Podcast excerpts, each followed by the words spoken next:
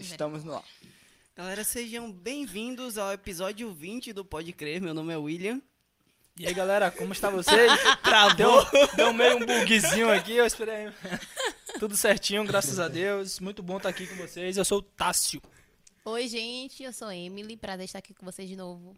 E hoje a gente está tendo o prazer de receber o irmão Ulisses Jardim. E eu vou perguntar aquilo que a gente pergunta sempre: quem é Ulisses Jardim? Essa pergunta não é nem um pouco difícil. É simples, simples. Simples, simples, A resposta é simples. É, é, a gente tem um hino que fala assim: sou um pecador que graça ganhou. Uau. Essa foi uma resposta muito Ah, boa. Pode crer.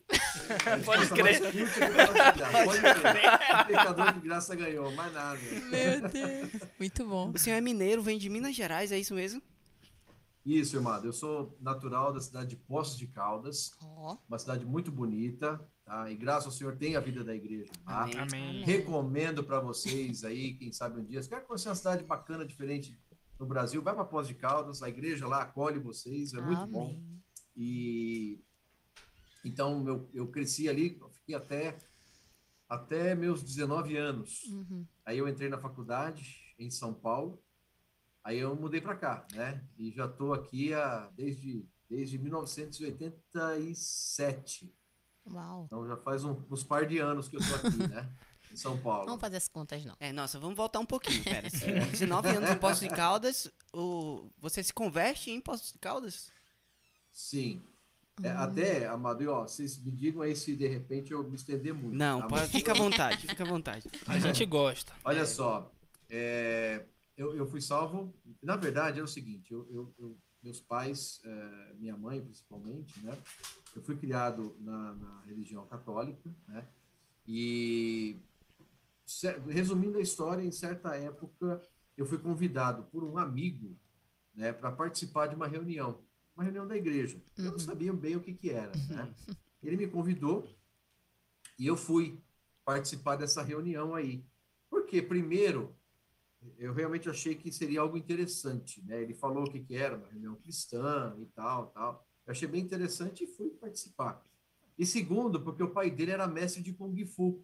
E eu queria Kung Fu com esse, com esse irmão. Meu Deus, Eu. Rapaz, o irmão era fera. Ele pegava todas as espadas daquelas chinesas assim, você sabe? Ele fazia assim, ó. Num tchaco, sabe num tchaco, aqueles negócios do Bruce Lee, num tchaco. Ele pegava dois num tchaco assim. Eita. Ficava impressionado. Aí eu fui naquela reunião à noite e o irmão Dong estava lá. Né? O primeiro contato que eu tive com o irmão Dong foi na primeira reunião que eu fui na vida da igreja. É, Uau. assim, profético, talvez. É, ai, mãe, eu te conto mais, não deixa eu esquecer, deixa eu anotar aqui para não esquecer. Claro que a gente quer saber. Eu. Claro que já querer É, sa- saber essa parte. Tomem óbvio. nota, galera. Tomem Pelo amor nota. de Deus. Aí, rapaz, eu tava assim. é, primeiro que acho que uma reação que todo mundo tem quando chega no nosso meio é achar muito estranho o Sim. invocar o nome do É. Senhor. Né? Verdade. A gente sabe, né, irmãos? O invocar para nós hoje é respirar, é uma Sim. prática básica. Mas foi perdido na história da igreja. Uhum. né? Conforme a igreja foi degradando, foi se unindo ao mundo, se unindo à política e criando ali é, é, uma religião, se perdeu invocar o nome do Senhor. Verdade. Então, invocar o nome do Senhor, que era uma prática comum da igreja lá, lá no passado, eh, só foi restaurado né, no século passado aqui no nosso meio. Bom, aí começou a invocar o nome do Senhor. Eu achei um negócio muito estranho. Né? Acho que todo mundo acha meio estranho quando as pessoas fecham o olho assim e começam, Senhor Jesus. Oh, Senhor Jesus. E a sincronia, né, todo mundo. Todo mundo É. Não, e, e tem alguns, e tem alguns que eu não sei porquê, faz assim, ó. Oh, Senhor Jesus. É, dá uma balançadinha. Não, a balançadinha e o, e o barulhinho na boca, ó. Oh, Senhor Jesus. Bicho, acho que eu faço. Oh. Eu me vi rapidamente. Que coisa. E, tem, e ainda tem outros que precisam. é, ativam o espírito com a mão direita, né? Porque é, ó Senhor de Rapaz, eu preciso te contar uma outra. Eu tenho aqui, ó. Eduardo. Eu, eu, eu espero contar tudo isso pra você. Bom, aí cheguei na reunião, né? Os irmãos Muito começam, oh, Senhor Jesus. E eu fiquei estranho, mas eu achei estranho. Mas eu pensei, tá falando o nome de Jesus, não pode ser coisa ruim. Então eu vou fechar o olho e vou prestar atenção. e comecei a ouvir as orações, né? Rapaz, eu lembro até hoje. Se eu era salvo ou não naquela data, amados, eu não sei. Não sei se eu já era salvo, não. Mas, se eu não era salvo, naquela noite eu sei que eu fui. Uau. Porque eu- eu- foi durante uma oração, a oração do irmão André Dong. Ó, É, ele tudo em família, que coisa, né? Meu Deus. É, é. Não, eu te conto mais uma, não posso esquecer. Aí foi assim, é, é, enquanto ele orava, ele falava assim, é, Senhor Jesus, nós te louvamos, porque nós já sentimos o fluir do rio da vida dentro de nós. Amém, aleluia. Quando ele falou essa palavra na oração dele, irmãos, eu senti o fluir do rio da vida dentro de, Amém. dentro de Amém. mim, de uma forma muito gostosa. Eu senti uma paz muito grande, né? E então por isso que talvez eu não sei se eu era, já era salvo, mas aquela noite com certeza eu fui porque eu senti a presença do Senhor muito Amém. forte, Amém. né? O rio da água da vida fluiu. Então, meus amados irmãos, um parênteses que eu já quero fazer aqui Uhum. é não desprezem quando os irmãos estão falando para a gente orar com as pessoas. Verdade. As pessoas podem ser salvas por meio da oração. Amém. Por meio da oração, ela começa a ouvir o que você está falando, ela, ela, ela ouve falando o nome do Senhor Jesus, o coração dela começa a abrir, como eu abri o meu coração, e aí a palavra entra, o Senhor Jesus entra, Amém. daqui a pouco ela está invocando o Senhor, confessando o Senhor também. Então, olha, eh, realmente oração é muito importante. Amém. Amém. Eu fui salvo assim, né? Eu creio que eu fui salvo assim, né? E acreditem, naquela noite eu tive um sentimento. Eu pensei, eh, eu acho que veio um sentimento. Ah, olha só que loucura. Né? Como diria o Luciano Huck, né? Loucura, né? Ele falou assim, daqui vai ser a tua esposa. Ó, Eu senti, Oh, eu um sentimento. Na primeira reunião, Travou pra nós? travou, não. A gente precisa ouvir o final Jesus, dessa história. O clímax da, da, da- Nossa. A gente tá com internet aí, então a gente continua por aqui. Ó, é engraçado que é, a, a, a minha experiência com o, e a do Ulisses foram- são muito parecidas, porque quem, quem pregou o evangelho pra mim foi o meu professor de karatê. Me- Menino! É sério. É sério, meu professor de karatê era da vida da igreja e ele era o presidente da Associação Alagoana de Karatê. Menino. Nossa. Aí ele sempre vivia dizendo, convidando a gente pra ir pras reuniões, só que a gente nunca ia, ninguém nunca ia, né? Aí teve um dia que eu fiquei com pena dele, eu digo, ó, professor, o Sensei Marcos Ah, sempre com pena dele. Sabia de nada. é, sempre sempre chama e ninguém vai. Aí eu peguei e fui pra reunião uma vez que era uma reunião de oração. Uau. Aí foi, os irmãos estavam invocando o nome do Senhor, eu comecei a invocar junto com os irmãos, mesmo meio sem saber o que acontecia, e aí foi, Sim. foi salvo ali pelo invocar. E é interessante que eles falam. Uma uma expressão assim, né? Já sentimos o fluir da vida aqui. Sim. Pra uma pessoa que nem conhece Sim. o Senhor, é uma expressão meio. Né, assim, diferente, ele sentiu de fato a presença do Senhor. Então, assim, a gente às vezes fica cheio de conceito, ah, a pessoa não vai entender nada na Sim. reunião, mas o Senhor já preparou tudo, o. Espírito já convenceu, a gente nem sabe. E essa Sim. questão de, de é, orar com as pessoas e eu lembro que ele tava, ele tava falando da experiência de conversão, eu lembro que na minha experiência de conversão também foi por causa de uma oração. Lá em... Muitas. Lá em Mas Olha, amém, não. É, a Lá- oração nos une Não, e eu bem, sou unido ao Ulisses pela arte Ah, marcial.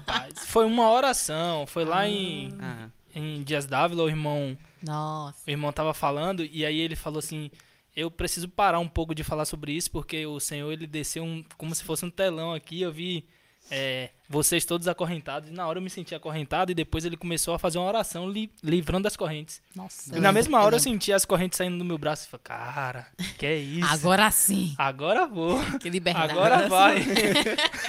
engatar a primeira, amigo, só paro no reino. Ai, Deus. Pois é. Ô, internet, por favor. Oi, amados, tá aí. Ô, Aê, amém. amém. Estamos de volta. Ô, irmão Ulisses, Amém. eu tava comentando aqui que quem pregou o evangelho pra mim foi o meu professor de karatê. E eu fui Olha salvo em uma só. reunião de oração. Eu disse, ó, as artes marciais e a oração Ei. nos unem. que legal. Ô, mas eu não tô vendo vocês. Ah, não? Estão Ah, não? Eita. A gente vai resolver ligada, isso. não? Ah, a gente vai resolver isso, mas pode continuar o seu testemunho, que Tá. aí a gente... Beleza. Ó, então, é, como eu falei, né, naquela noite eu tinha um sentimento, né, de que ah, o senhor falou para mim que dali iria ser a minha esposa, sabe? Uma coisa Nossa. engraçada, né? Nossa, Meio mística até. Alguém pode falar, poxa, o que é isso, né? Irmãos, eu confesso, eu senti aquilo. amém.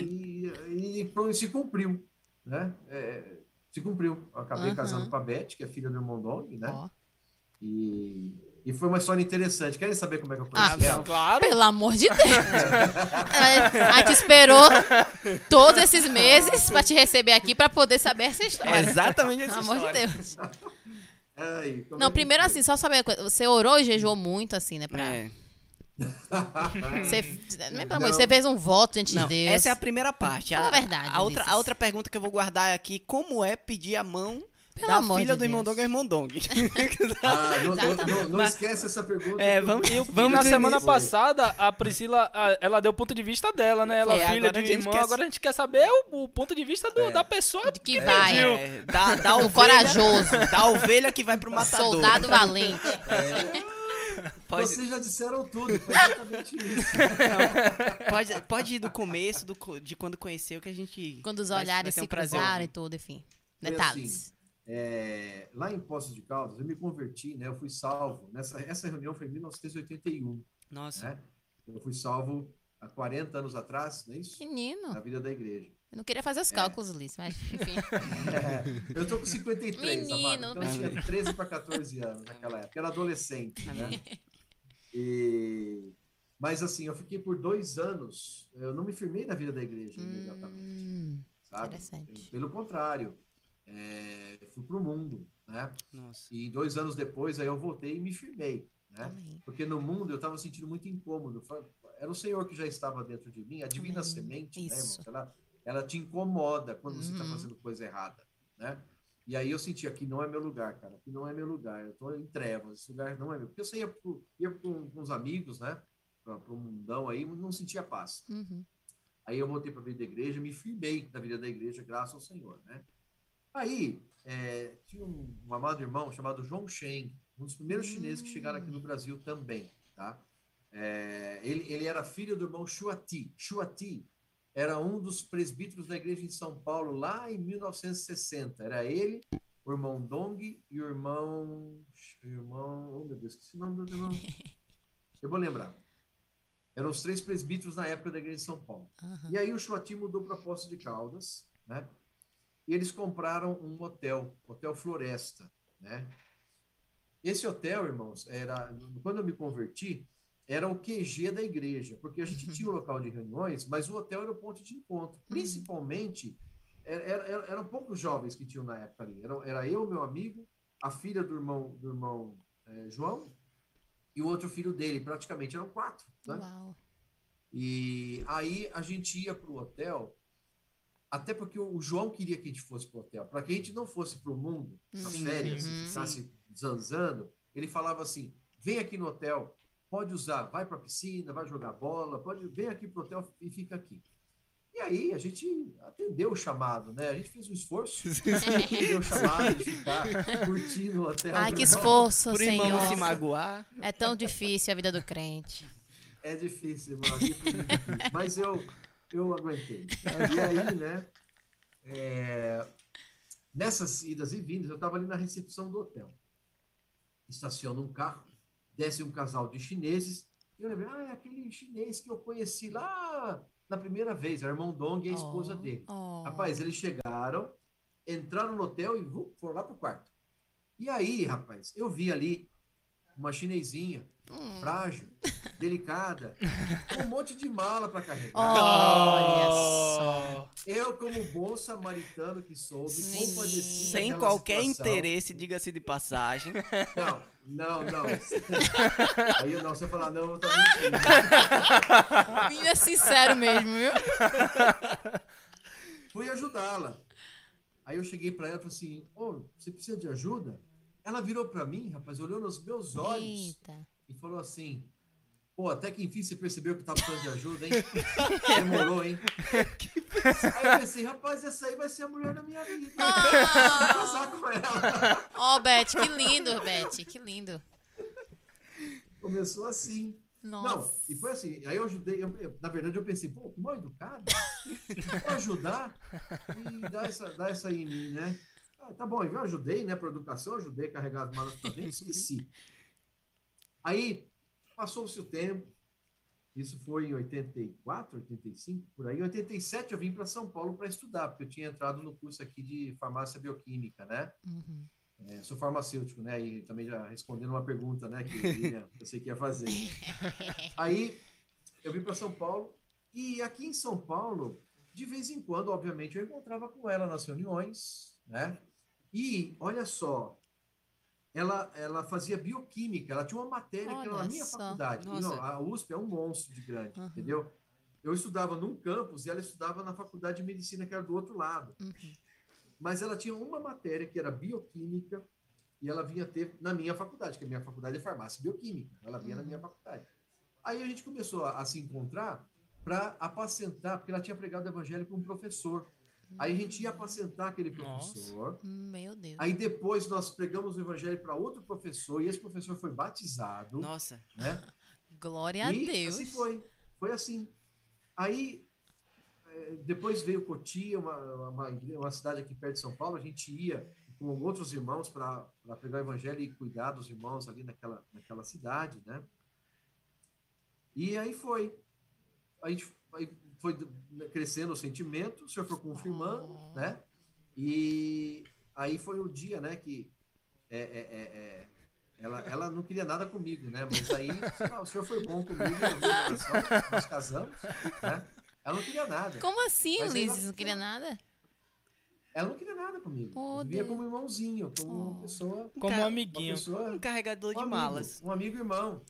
Ah, a. Beth era muito pura, irmão. Sabe? Criada pelo irmão Doug e mãe Esther. O que que você pode querer de uma pessoa? Você é muito, ingênua, Mas sabe? não é Muito nem pura. gente, é anjo, né? Que coisa.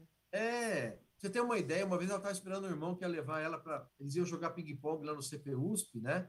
E ela parou num ponto de ônibus ali perto da USP, que era um ponto de. daquelas mulheres assim, Hum, sabe? Sim, sim, Sim, entendemos. Sim. Aí parava um carro, entra aqui, gatinha. Ela, não, não, tô esperando meu amigo. Aí passava outro carro, entra aqui, gatinha. Não, não, obrigado, eu tô esperando meu amigo. Aí depois ela falou, nossa, Nê, como o pessoal é educado. Dá carona? Ai, meu Deus. Jesus! Tanta ingenuidade.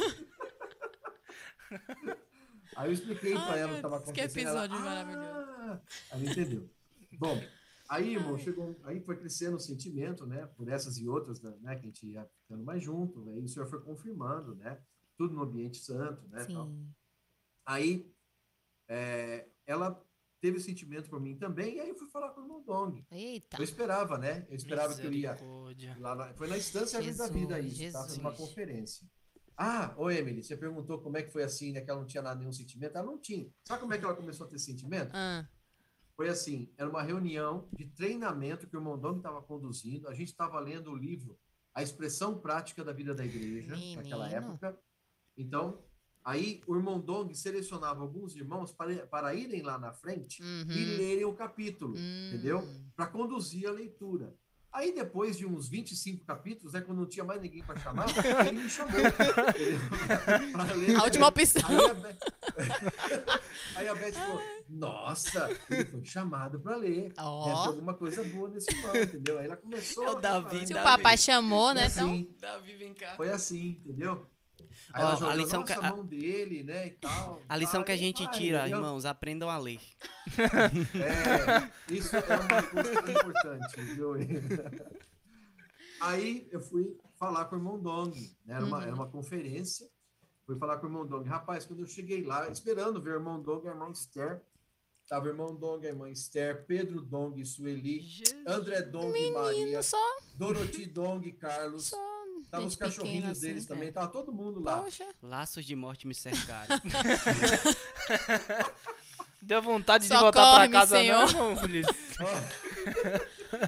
Mão aflita e de angustiada. Clamei ao Senhor, ele me socorreu. E aí, como foi? Foi assim, irmãos, foi assim. Louvado seja o Senhor. Aí eu falei né? E ele, ele, o Mondog, muito, muito, um homem de fé, né? Sim. Via aquele mineirinho ali, comedor de queijo, não tinha nada na vida para oferecer para a filha dele. Né? Quem é esse cara? Né? Mas ele é um homem de fé, ele via com os olhos de Cristo. Amém. certo? Amém, amém. Inclusive, passado o tempo, já casado com a Beth, é, irmão Dong, rapaz, eu vou te falar, eu tive a, a, a- a grata ah, diante do Senhor, sou grato por ter tido a oportunidade de passar muitos anos assim mais próximo a Ele, porque ele era meu sogro, né? Sim. Sim. A gente se encontrava não só em conferência, mas Uhum. depois das mensagens, a gente ia para casa dele, ficava lá altas horas. É, Um a privilégio. né? gente aqui em São Paulo também, né? Enquanto a minha casa estava sendo construída, ele permitiu que a gente morasse na casa dele por seis meses, sabe Nossa. assim? Então, é, então era um grande sogro, amigo, Sim, pai, sim. sabe? Pessoa que sempre me jogava para cima, sempre me encorajava. Sim. Eu, eu acho que o William comentou uma coisa sobre o coração grande do irmão Dong, né? É, no- generoso. começar aqui a live, É. né? Sim. Generoso. Ele era muito generoso. E, a- e, assim, um coração que quem ficava perto, né? Quem fica perto de uma pessoa no espírito como ele era, né? ah, aprende muito, sem dúvida alguma, né? Uhum. Então, é, é, é, é, muitas vezes quando a gente errava, né, fazia alguma coisa e não era adequado, ele sempre encorajava, né? Ele, ele podia repreender, podia falar o erro, mas sempre encorajando, falando, olha, vamos, vai para frente, né? Segue adiante, né? Você é um vencedor, Amém. vai para cima, Amém. sabe assim? Sim. Sempre sim. positivo, sempre atitude Verdade. positiva. Então, foi uma coisa que me marcou muito, né? Essa, essa, é, e começou lá quando eu fui pedir a mão da Beth, né? A família toda, na verdade. Menino. E como foi esse momento? Eu- claro, eu imagino que o irmão Dong, assim como o irmão Miguel é, tem hoje, na época já tinha o seu grupo no WhatsApp com Deus, Deus chegava lá e já falava direto, assim, ó, Ulisses, vem aí. Mas como foi esse momento do senhor chegar lá e conversar com ele? Imagino que tava bem tranquilo. É, eu não, não tava, né? Tranquilo nada, meu amigo, com a família toda lá Cê é na, na sala, sentado. ali, rapaz. Fazer uma é sabatina bíblica com ele ali já foi. É, Meu Deus do céu. Requisito para namorar vai ser é, conhecer a Bíblia toda. Economia teu testamentária. Es- Explica aqui pra gente, irmão Luiz, por favor, a economia de É. Deus. é...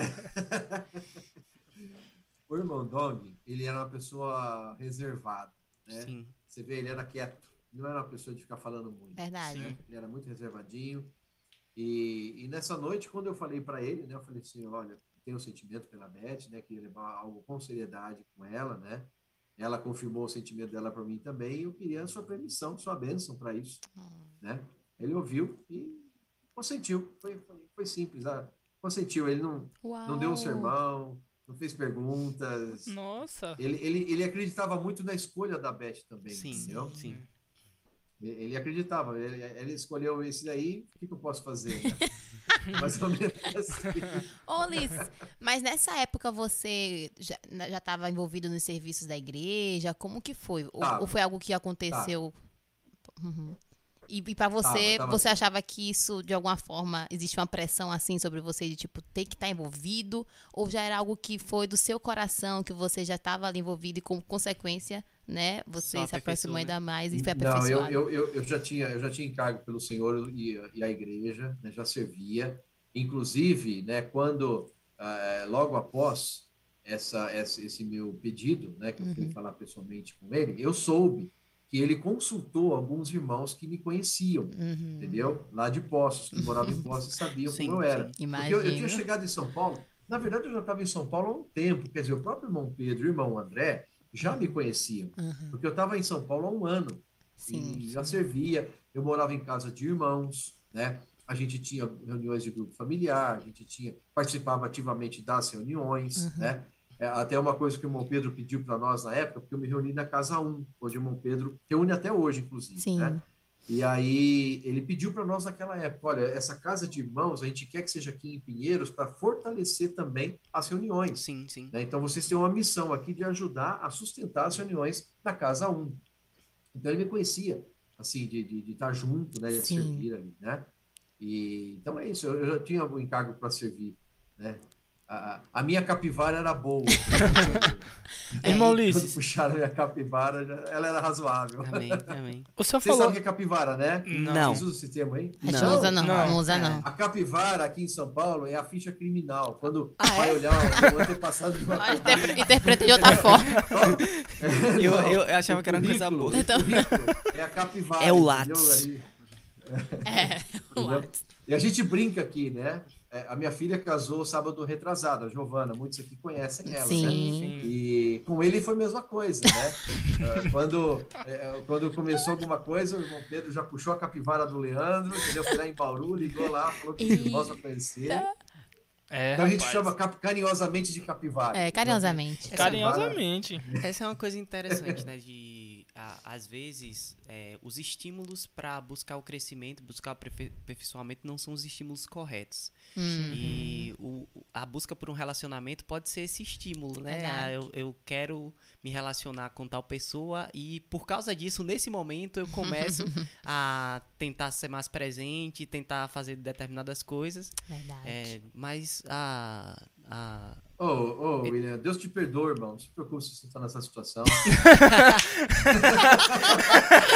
Eu gosto, eu gosto porque ele é da Ele tem um WhatsApp com Deus. Tem WhatsApp com. Não, tem não, tem não. Às vezes eu busco uma pessoa, eu busco servir, eu faço isso porque eu tenho um interesse. William, Sim. perdoe. Tô desconfiando que o Ulisses é baiano, não é possível, não. E Mas antes da conversa ele tava, meu é brother, mais não, passado, tem que né? ser baiano.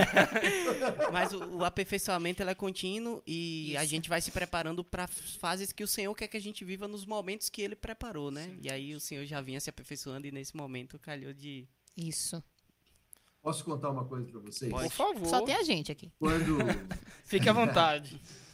quando eu estava com sentimento pela Beth, aquele sentimento eu sentia que chegava a atrapalhar muitas vezes a, a minha comunhão com o Senhor, Uhum. porque eu gostava muito dela e queria ela para mim, né? Mas eu falava, Senhor, vai que eu estou querendo uma irmã que o Senhor tem para outro irmão, eu estou cobiçando a mulher do próximo, o que que é isso? Não posso, né? Senhor, me limpa isso aí, né? Eu orava para o Senhor e, e rapaz, e quando a gente busca o Senhor em primeiro lugar, né? Eu não vou dizer que ele vai dar aquela que você está querendo, né? Verdade. Porque, irmãos, ah, Deus responde a oração.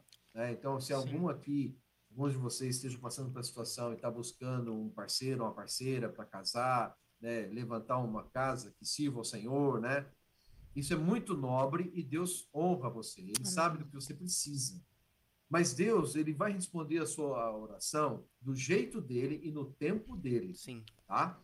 Então, para mim, o senhor respondeu do jeito dele, no tempo dele, e coincidentemente era aquilo que eu queria. Sim. Então, por que, que eu falo isso? Porque todo mundo pensa, ah, então eu só vou, eu vou orar com fé e Deus vai me dar aquela, vai me É. dar aquele. Eu não sei. Só Deus sabe. Verdade. Às vezes você pode estar querendo alguém para você que não é a pessoa para você, Exato. entendeu? Então, quando eu orava, eu pedia para o Senhor, Senhor, tira esse sentimento que eu tenho por essa irmã, porque eu quero estar limpo para só ver você. Amém. E aí o senhor ia confirmando que ela ia ser minha esposa, entendeu? Então podia ser ela, podia ser outra também. Mas no meu caso, o senhor foi confirmando. O que eu quero dizer, amados, é confia no seu amigo, Amém. confia no Senhor Jesus, Amém. entrega para ele, tá? É, é, né, coloca abertamente, explicitamente o que você está pensando, rasga o teu coração para ele, né? Expõe mesmo, Amém. não Amém. esconde. Ele sabe o que está pensando. Verdade. Ele quer que você fale. Sim. Ele quer que você assuma, entendeu? Que você confesse né, teus erros, tuas falhas, teus desejos, tuas vontades, tuas necessidades. Abre o verbo, fala para ele, entendeu? E, e- e confia nele, porque Amém. ele é bom. Amém. né? Amém. Aí, William, voltando para o seu ponto, querido, é, eu acho que isso é muito importante, tá? É a gente confiar no Senhor e crer que ele vai fazer do jeito dele na hora dele Sim. tá? É, a gente tem um coração, é como a palavra fala, irmãos, a palavra de Deus é o nosso guia, né? Sim. É a nossa bússola, nosso norte. Ela fala assim: buscai, pois, em primeiro lugar o seu Sim. reino e a sua justiça, e todas essas coisas vos serão acrescentadas. Sim. Então, eu acho que todos nós aqui temos que ter esse coração. Uhum. Senhor, eu quero te buscar em primeiro lugar. Eu Amém. quero ser para você, eu quero te buscar, eu quero te honrar, eu quero te Amém. servir, quero servir a igreja, quero amar os irmãos, quero amar a igreja, quero, sabe, pregar o evangelho, quero ser útil para ti. Sim. né? Se você tiver esse coração, pode ter certeza, Deus, ele, ele, ele te ama. Sim. Se, porque se você está com esse sentimento, você está abrindo a porta para ele cuidar de você. Uhum. Qual que é o problema de muita gente? Ah, Deus é ruim, Deus só manda castigo. Eu pergunto para você, você já falou com ele? Não. Então como é que você quer que ele faça alguma coisa? Você nem ora para não falar nada para ele. Verdade. Entendeu? É, até para incrédulo, né? Eu falo assim, ó, ah, como é que você, como é que você pode crer nesse Deus aí? Ele nunca falou comigo. Aí eu pergunto, mas você já falou com ele? Você já foi falar com ele? Mas ele fala com você se você não fala com ele, Sim. entendeu? Então, é, é, são experiências que nós temos de comunhão com Deus que as pessoas não entendem. né? Verdade. Então, é isso, amado. Você vai falar com o Senhor, abrir o coração, confiar nele, Amém. ele vai fazer. Amém. Ele faz no tempo certo e no, no- do jeito dele. Amém. Irmão Ulisses, é, o senhor está falando da importância de orar para todas as áreas da nossa vida, e o senhor também citou que o senhor é farmacêutico. Eu queria saber Sou. se é, o processo de escolha da sua, da sua profissão foi, foi esse- nesse, nesse sentido, foi é, debaixo de oração, ou o senhor já sempre quis e seguiu a si mesmo, Não. tocou? Rapaz, olha, é, é o, é o interessante é o seguinte, o Senhor, ele é muito bom. E ele deu dons e habilidades para os homens. Sim. Né? Ele, ele, ele concede, ele que concede essas coisas. Eu sempre gostei muito de biologia e de química. Né? Hum, Eu achava a química muito algo muito interessante, muito curioso, né? Mais do que física. É engraçado, né? Tem gente que gosta mais de química, tem gente que gosta mais de história, tem gente que gosta mais de português. É, é, é- é inato, é, É, pessoa, né? Eu Sim. sempre gostei muito de biologia e de química, né?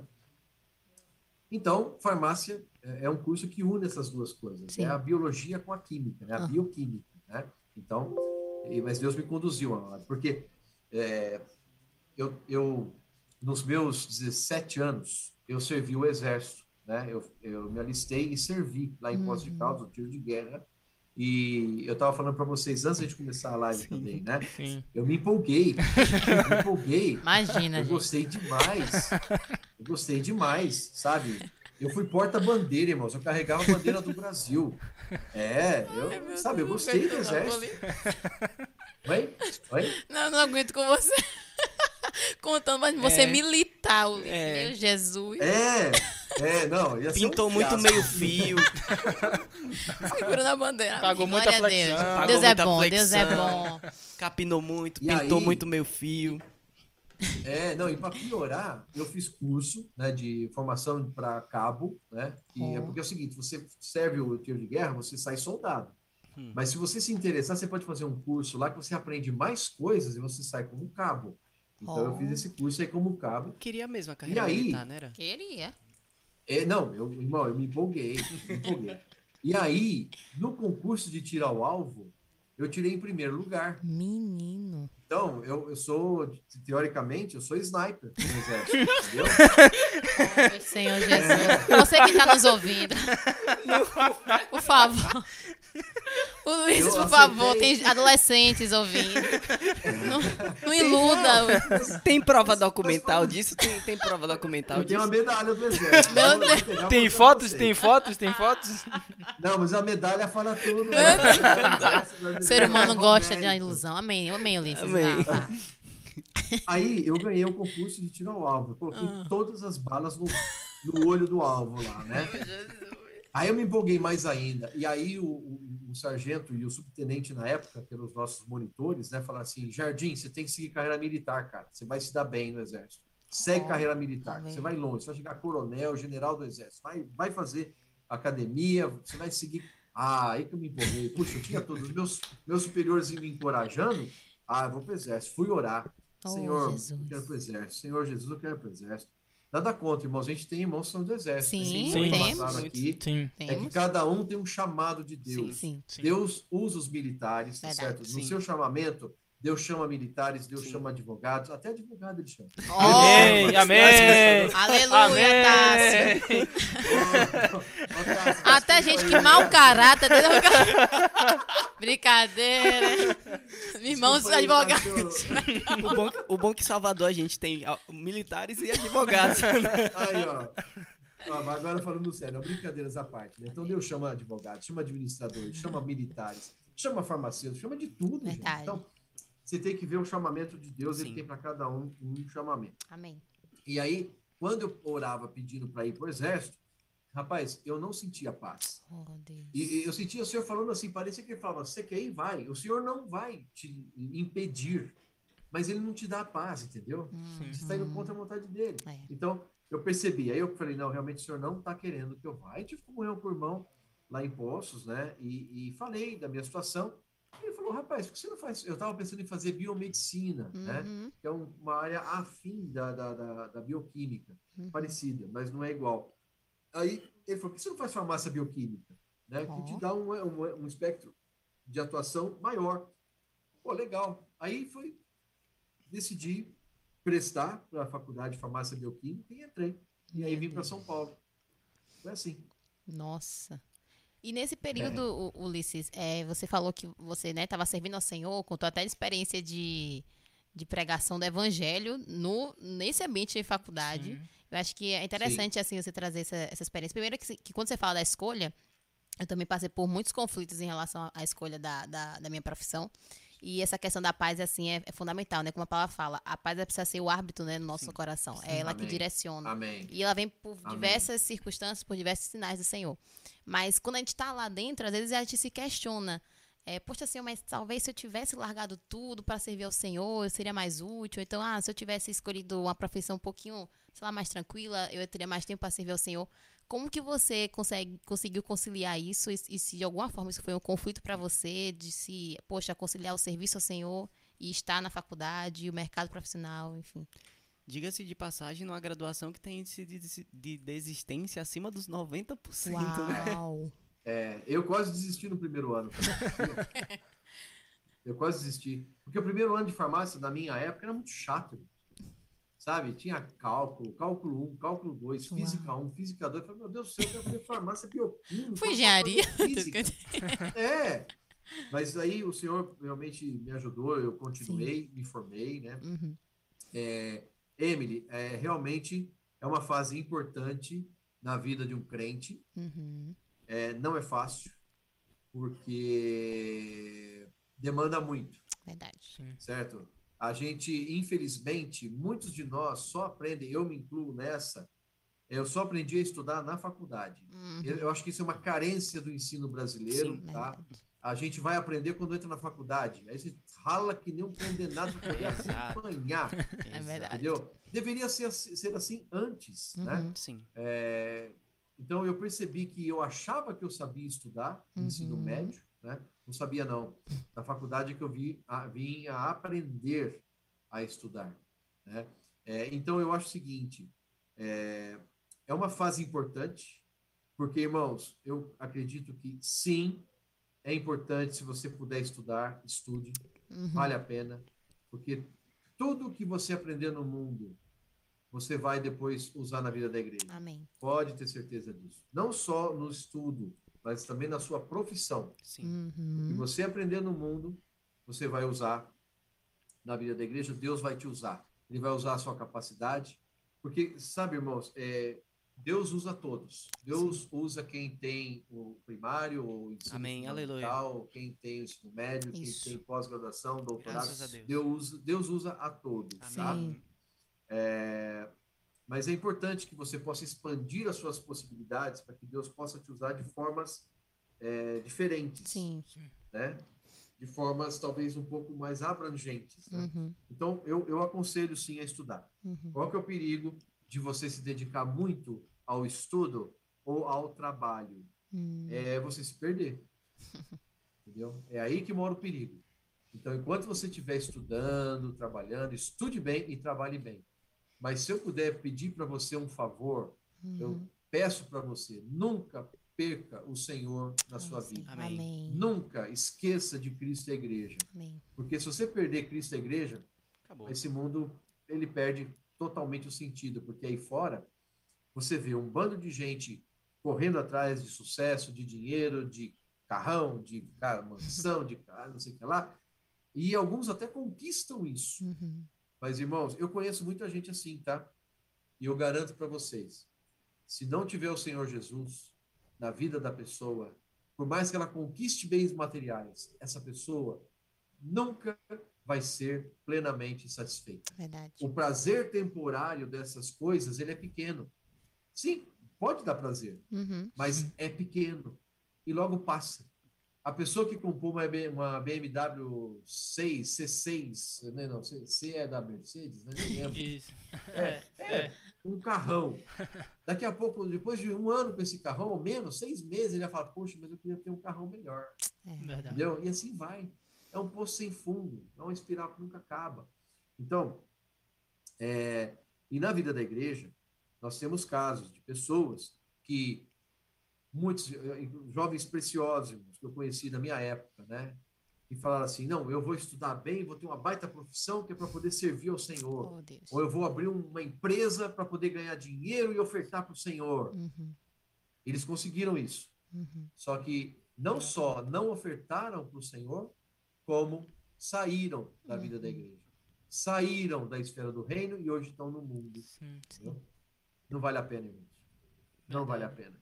O melhor lugar do mundo é a vida da igreja. Amém. Sim, amém. Então, eu quero encorajar vocês a nunca saírem desse lugar. Amém. O viver da igreja é o lugar que Deus preparou para a gente estar junto, é, com as nossas falhas, com as nossas incapacidades, com as nossas limitações.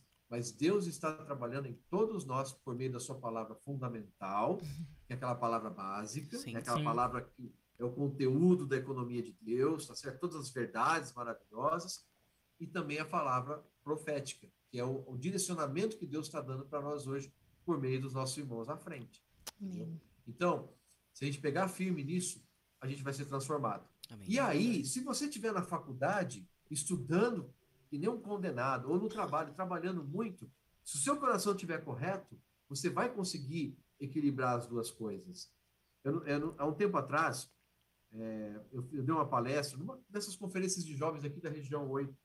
É, eu fui convidado para fazer uma palestra, né, o, equilíbrio entre vida familiar, vida social e trabalho. Não, vida, é, vida, vida profissional, vida social, se- não, vida profissional que é o trabalho, é, vida da igreja e estudos. Isso, é estudos. Estudo, vida da igreja e vida profissional. Em determinada época, irmãos, eu já estava casado, mas eu estudava, Uhum. servia, é, e estu- estudava à noite, né? Trabalhava de dia e servia a igreja. Então, como é que se equilibra essas coisas? Boa Eu comparei o seguinte.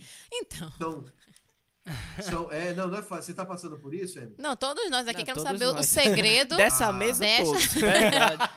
Então, Segredo, amados, eu vamos vou falar lá. pra vocês uma coisa A boa mesa, a só. produção, tá todo mundo É, nessa. todo mundo aqui trabalhando, Estudando. estudando. Não, Todo que mundo bom, que atento legal. agora. Eu, eu, eu espero que compartilhando a minha experiência eu possa ajudar um pouquinho. Amém. sim. Sim. Ah, imagina que você, sabe aquele, aquela pessoa que tem três bolas jogando pro ar assim?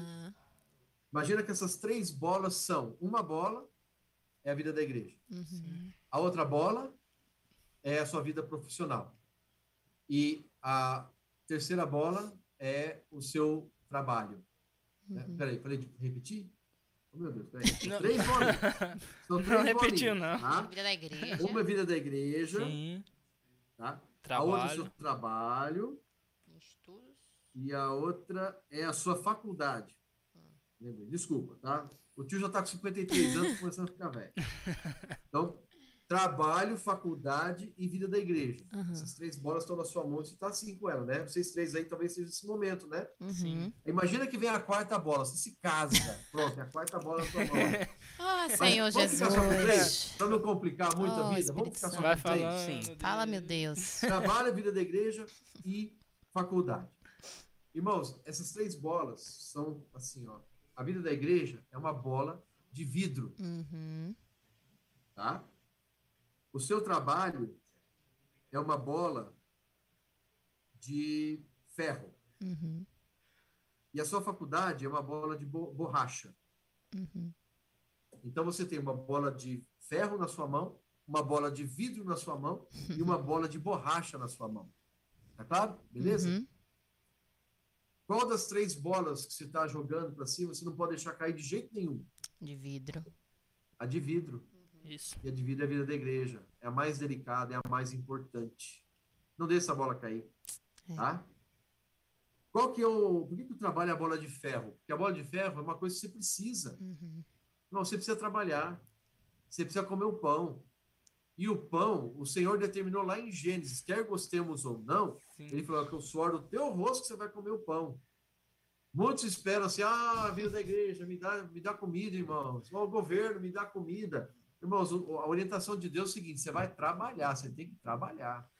Para ganhar o pão, você tem que trabalhar. Então, o trabalho vem de Deus, tá? Amém. Mas ele é uma bola de ferro, quer dizer, você não, você não pode deixar cair, porque se cair pode machucar teu pé. É. Entendeu? Você vai estar com, com o pé machucado e sem pão para comer. Uhum. Entendeu? Então, é estrago uma bola grande. de ferro que te machuca se cair. É. Não deixa cair essa bola também. Mas, de novo, a mais frágil é, é a de vida, da igreja. Uhum. E a faculdade? A faculdade é uma bola de borracha. Uhum. Se você deixar ela cair no chão um pouquinho, pingar aí por um ano, dois anos, não vai ter tanto problema. Uhum. Entendeu? Você pode pegar ela de novo e continuar jogando depois. Sim. Ela não vai estragar se ela cair no chão. Sim. Eu mesmo parei a faculdade por dois anos, Uau. porque eu tinha casado e tinha entrado numa profissão de propagandista farmacêutico. Eu era propagandista de laboratório. Sabe aqueles caras que vão com a malinha falar com o médico? você adora quando ele chega na sua frente e entra lá com o médico. Fala, Oh, "Ô, meu Deus. ser abençoado. É, benção. Passou a minha vez. né? Tá pra minha consulta, glória a conheço. Deus. É, agora ele entrou na minha vez, né? Então, eu era um desses aí. Que Ah. começa a Então, mandar por e-mail desde a trabalho- universidade. Oi, William. Oi? Que, que começa a mandar, mandar e-mail desde que a pessoa é estudante. Medicina. É, Re- Recebo, recebo uns 10 por semana. é, é. Você, você, você é médico? William? Estuda. Não, eu sou tá estudante. tentando ser. A gente tá na luta aqui. Na verdade, a gente tá É. na área da saúde aqui, que é medicina, É. psicologia, Não, direito. direito, é. Ali atrás tem, tem engenharia de computação, arquitetura. É bem misto aqui. A gente quer, Rapaz. a gente quer montar uma empresa só de irmãos. Verdade, aí, potencial só. temos. E aí, se der ruim, o advogado aqui resolve. As. Ô, William, depois, depois do programa, vamos permanecer mais uns 10 minutinhos? Vamos doutor? sim. Conversar um pouquinho com você. É. Tá com a maletinha aí? A Vamos maletinha. aproveitar aqui, ó. Você, Vamos aproveitar aqui, você, você vende, você vende. Jequiti? Viu? Agora, falando sério. Aí eu parei a faculdade dois anos, irmãos. E depois voltei e me formei, entendeu? Então, você que está hoje trabalhando, estudando, né? Eu sei que tem muitos jovens que gostariam de parar, por exemplo, ficar um ano no CEAP. Sim. Sim. Uau. Se a tua profissão permitir isso, por exemplo, pode ser que hoje você é, é, tenha uma profissão que talvez não te pague tanto. Sei lá, você está começando a carreira, não tem problema nenhum, todos nós passamos por isso. Sim. Então você pode pensar, bom, o impacto financeiro não vai ser muito grande, porque quando eu for fazer o CEAP, vou fazer comportagem, vou tirar ali também o meu ganha-pão, Uhum. servindo ao Senhor, de repente empata a conta, ou até ganho mais, quem sabe, né? Sim. Então essa bola de ferro pode cair no chão um tempo, não tem problema. A bola de borracha, eu vou parar um tempinho, vou para o CEAP, eu sei que muitos fazem isso. né? Sim, verdade. Muitos jovens fazem isso. Faz. E quando vão para o CEAP, para fazer CEAP de férias, ou CEAP um mês, CEAP dois meses, eles voltam assim, eu vou parar tudo, vou para o CEAP direto. É, né? Dá Jesus. vontade, irmão. Dá Dá, vontade. Por vontade. quê? Porque Hum. é a melhor coisa estar servindo o Senhor, estar Uhum. junto com os irmãos, entendeu? Eu não, eu, eu entendo, é verdade, Sim. é muito bom mesmo. É. Né? Meus filhos foram para o CEAP por duas, três vezes, um mês, dois meses. Voltaram outras pessoas mais maduros, mais práticos, Sim, sabe? sim. Mais um monte de coisa boa. Então eu encorajo. Se você quiser parar a sua faculdade um ano para ir para o CEAP, ah, você entendeu? A bola de borracha vai Sim. ficar, você pega ela depois, não tem problema nenhum. Então, resumo da história, Emily. Não deixa a bola de vidro cair. Amém. Você vai estar muito ocupado. Você vai estar estudando muito, vai estar trabalhando muito, mas não deixa a bola de vidro cair Amém. né? É, de alguma forma, mesmo que você esteja super ocupado, às vezes eu passava o domingo estudando em grupo com os Sim. meus amigos, entendeu? A gente passava o domingo das 8 da manhã até 7, 8 da noite estudando, Sim. entendeu? Para a prova da segunda-feira. Eu perdi as reuniões. Aconteceu, Sim. entendeu? É, é, era um preço que eu não queria estar pagando, mas se eu não fizesse isso, eu ia mal na prova, entendeu? Então, Uhum. Sim. eu tive que fazer isso. Não, não encorajo, mas na minha época eu tive que fazer, senão eu não conseguia. Então, se você consegue estudar de outra forma, melhor, né? Mas, Uhum. E aí depois, puxa, é, a reunião de sábado eu pegava, entendeu? Eu não perdia. É, reunião de oração, terça-feira, sabe assim? Sim. Não, não, não, não deixar o seu coração ser Isso. tomado por essas coisas aí, né? Ter o Senhor em primeiro lugar. Isso é muito importante. Amém. Irmão Ulisses, é, Nossa. isso que o senhor traz é muito importante, porque, como a gente já citou, é, nós passamos por isso, e quando o senhor estava falando do ambiente da, da faculdade, eu estava lembrando que é, muitos jovens eles são realmente tragados por conta de Satanás, Exato. eles fazem, tem muitas artimanhas, né? E uma dessas artimanhas, é, para alguns, é, é- é fazer duvidar, né, da, da existência de Deus, Nossa. de tudo que o Senhor Sim. fez, mas para outros Sim. é simplesmente roubar o tempo. É verdade. Tem, Sim, tem jovens sim. que vão estar no, no ambiente da universidade e não vão ser tragados por, por isso, por é, duvidar da existência de Deus, mas vão ter o tempo sugado, estragados. E aí, é, é, e muitas vezes acontecem pressões, né? Por conta de serviço, por conta de trabalho, por conta de tantas coisas, acontecem pressões. E aí o senhor já contou algumas vezes, em algumas conferências, das pressões que o senhor passava, ah, principalmente no seu ambiente de trabalho. E aí, Sim. a a minha dúvida, a minha pergunta é, como é que o senhor lidava com essas pressões? É, e pra quem não ouviu, Brother. conta um ou dois. É, Sim, sim. nossa. Só pra gente entender.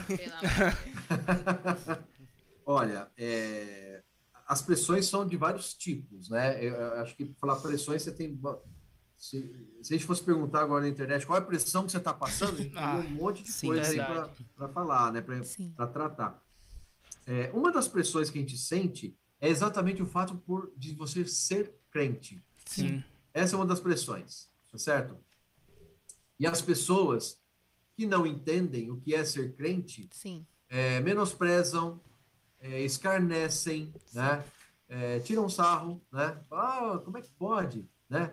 Você, crente. Irmãos, olha, uma dica que eu dou para vocês, se você está passando por bullying, por você ser crente, é, não tema confessar que você é crente, Sim. tá? Sim. Fala que você é crente. Eu, eu falo, eu sou crente, sou cristão, sou... Alguns falam ser evangélico, né? Vocês não entendem direito, né? Então, Uhum. ok, eu sou cristão, não tem problema nenhum, é, porque eles não entendem muito dessas coisas, né? Então já, né? É, é, e hoje no mundo atual o crente é discriminado muitas vezes, né? Então, eu acho o seguinte, irmãos, a gente prega o evangelho não só por palavra, a gente prega, prega o evangelho pelo nosso comportamento. Nós temos ouvido isso recentemente. Uhum. E eu acredito muito nessa palavra. É, Primeiro, eu não ser um ET, né? Às vezes, tem irmãos que às vezes se comportam como um ETzinho no meio da sociedade, né? Então, a pessoa já olha assim e fala, ô louco, esse ser aí é estranho, né? É. Veio de Marte, de onde que ele veio, né? Irmãos, nós somos homens normais, mulheres normais, nós somos Sim. seres humanos, entendeu? Somos de carne e osso como qualquer um. E quando a pessoa se escarnece de você, ah, você é crente, como é que pode, né? Uma vez uma pessoa falou para mim assim, Ulisses, ela me achava inteligente, não que eu seja, ela me achava. Ela falou assim, eu não entendo, você é um cara tão inteligente, é crente. Ué. Sabe qual que é a minha resposta hoje para esse tipo de pessoa, quando fala para mim? Eu, quando a pessoa fala, nossa, eu não entendo como é que você pode ser crente. A minha resposta para essa pessoa é, cara, não entende como é que você pode não ser crente. Eu não entendo. Verdade. Como é que você aguenta? Como você aguenta quando as dificuldades da vida, onde você se ancora? Como é que você faz? Uhum. Se você não crê no Senhor Jesus, um amigo que está todo o tempo ali com você, à frente de você, atrás de você, à frente para te encorajar, para te dar direção, atrás para te encorajar, não deixar você desanimar nunca. Uhum. É um tremendo amigo que eu tenho. Como é que você consegue? E- Entendeu? Volta para ele. É. Mas de Sim. boa, sabe? De boa, sem aquele você vai pro inferno, pecador. Não. Sabe? Dá o seu testemunho.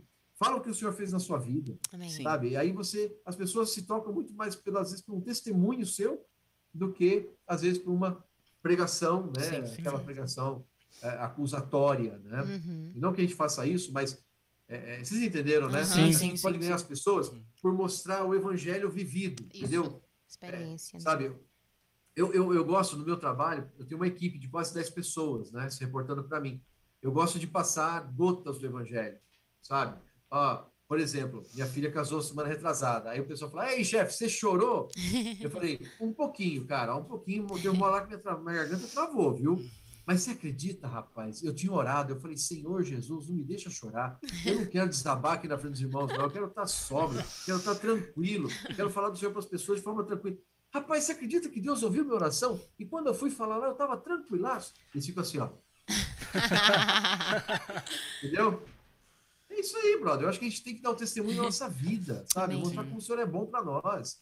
Entendeu? E, e aí as pessoas vão, vão, vão começar a querer saber mais. Eu acho que é por aí, entendeu? E, e, é, então, essa é um tipo de pressão, né? É, ah, e o- um exemplo que nós temos na Bíblia, irmãos, de uma pessoa que fazia pressão sobre os crentes, Uhum. tá certo? Mas muita pressão, Hum. a ponto de mandar prender, Hum. a ponto de consentir com a morte de Eita. irmãos. É. Quem é? Paulão. É que eu digo Paulo. Desculpa. Intimidade. Intimidade com o Paulo. Paulão. o Paulinho. Saulo. Ele era o perseguidor da igreja. Sim. Uhum. Ele mandava prender e a Bíblia fala que ele consentia na morte dos irmãos. Por isso que ele fala que ele era o maior dos pecadores. É verdade. A pessoa se converteu. Então, essa pessoa que hoje está te escarnecendo, que fica zoando de você, vai que um dia ele passa por uma necessidade Ah, aí, é e você fala, cara, posso orar por você? Pode, pode sim, chorando, pode. Aí você ora por ele, ele toca no Senhor e ganha o Senhor. Amém, Isso é amém. possível, irmão. E geralmente é isso que acontece, Então, né? Uhum. É, exatamente. Então, quando as pressões acontecem, não, não, não, não se irritem com as pessoas, entendam. Porque quem sabe vocês aí, muitos de nós aqui, a gente também zoava de crente. É verdade. Uai, vocês são jovens, vocês talvez alguns aqui nasceram na vida da igreja. Uhum. Os mais velhos que nem a gente, a gente não nasceu na vida da igreja. Não, Muitos vieram de fora da vida da igreja. Muitos zoavam, caçoavam de crente. E pasme, hoje é crente, É verdade. entendeu? Sim. Então, é, é, é, veja com esperança, veja com os olhos do Senhor, entendeu? O Senhor olha para as pessoas e ele ama as pessoas. Ele fala, puxa, essa pessoa precisa crer em mim, entendeu? A gente tem que olhar para o olho do Senhor. Amém. Essa pessoa aí que está se escarnecendo, eu vou tirar de letra, tá? Ah, você é crente? Rapaz, como é que você pode não ser crente, meu amigo? Puxa, eu não entendo. Como é que você consegue? Sabe? Inverte o jogo. Amém. Sim. Sim. Inverte sim. o jogo. Né? Então é isso. Aí, ah, Tássio, fa- falar um pouquinho de pressão no trabalho. Sim. O Alguns que eu falei está mais exemplos. relacionado com a pressão das amizades, né? Sim, sim. A pressão das amizades, né? É, é, é, E, ó, não se iluda, viu? Mesmo as boas amizades podem te desviar, viu? Meu Verdade. filho Daniel só tinha amigo bom no ensino médio, só gente boa. Não, não mexiam com drogas, não bebiam. É, é, Pessoas assim, sabe? É, top. Só estudo, estudo e trabalho ali, tal, tal. Aí ele falou, pai, mas eu, meus amigos não tem problema. Eu falei, filho, uma pergunta. Se teus amigos estão ajudando você a se aproximar do Senhor ou se afastar do Senhor? Ah, pai, na verdade, me ajuda a afastar, porque a gente está tempo, todo o tempo junto e só vendo coisa de trabalho de escola, e eles nunca não creem no Senhor, não querem saber nada dele. Então, você vê, apesar de ser amigo bom, ele pode também não estar te ajudando, né? Então, irmãos, que eu quero só chamar atenção para isso, né? Mesmo seus amigos que te caçoam, ou seus amigos bons, é, tome cuidado, porque é, se eles de alguma forma não te ajudam a se voltar para o Senhor, o Rafinha falou isso uma semana, algumas semanas atrás, né? Seus melhores amigos estão na vida da igreja, né? Isso é verdade. Sim. Então, porque são irmãos que vão te ajudar a buscar o Senhor, a crescer em vida. né? Então, é, é, é, é, abre, abre os olhos, né? Porque amigo bom, eu também tenho amigo bom até hoje, entendeu? Mas eu oro para que as pessoas sejam salvas, quero orar por Amém. eles, já orei por alguns, Amém. quero continuar falando do Senhor para eles. Sim. né? Então, essas são as pressões das amizades, do ciclo Sim. da faculdade. E agora, mudando, eu estou falando muito, não? Não, Não. tá, não, fica à vontade. Nós, Vocês não querem fazer outra pergunta? não, não, nós estamos bem interessados, na A verdade. gente está interessado em saber histórias É. de pressões relacionadas a chefes também, se quiser. A Eu- chefe. Sobre Então, isso, sobre isso que o senhor falou, é, eu acho que Sim. uma, uma pressão que ocorre muito é a pressão pela carreira, pela construção da carreira, que é muito comum desde o ambiente acadêmico. Quer queira, quer não, é, a gente que serve na igreja, nós temos uma limitação de tempo que, por exemplo, a outra pessoa que é o seu colega de turma não, não vai ter. Então, é, eu estou num curso integral, por exemplo, que as pessoas têm uma carga horária de estudo muito alto dentro e fora da sala de aula. Então, muitas das vezes, hoje mesmo eu tenho aula, amanhã eu tenho, eu tenho aula de novo. Então, eu sei que nesse momento, boa parte da minha turma está estudando, mas a gente está aqui servindo. Aí tem, Exato. tem o serviço. E as, é, na minha graduação anterior era uma coisa que eu me cobrava muito.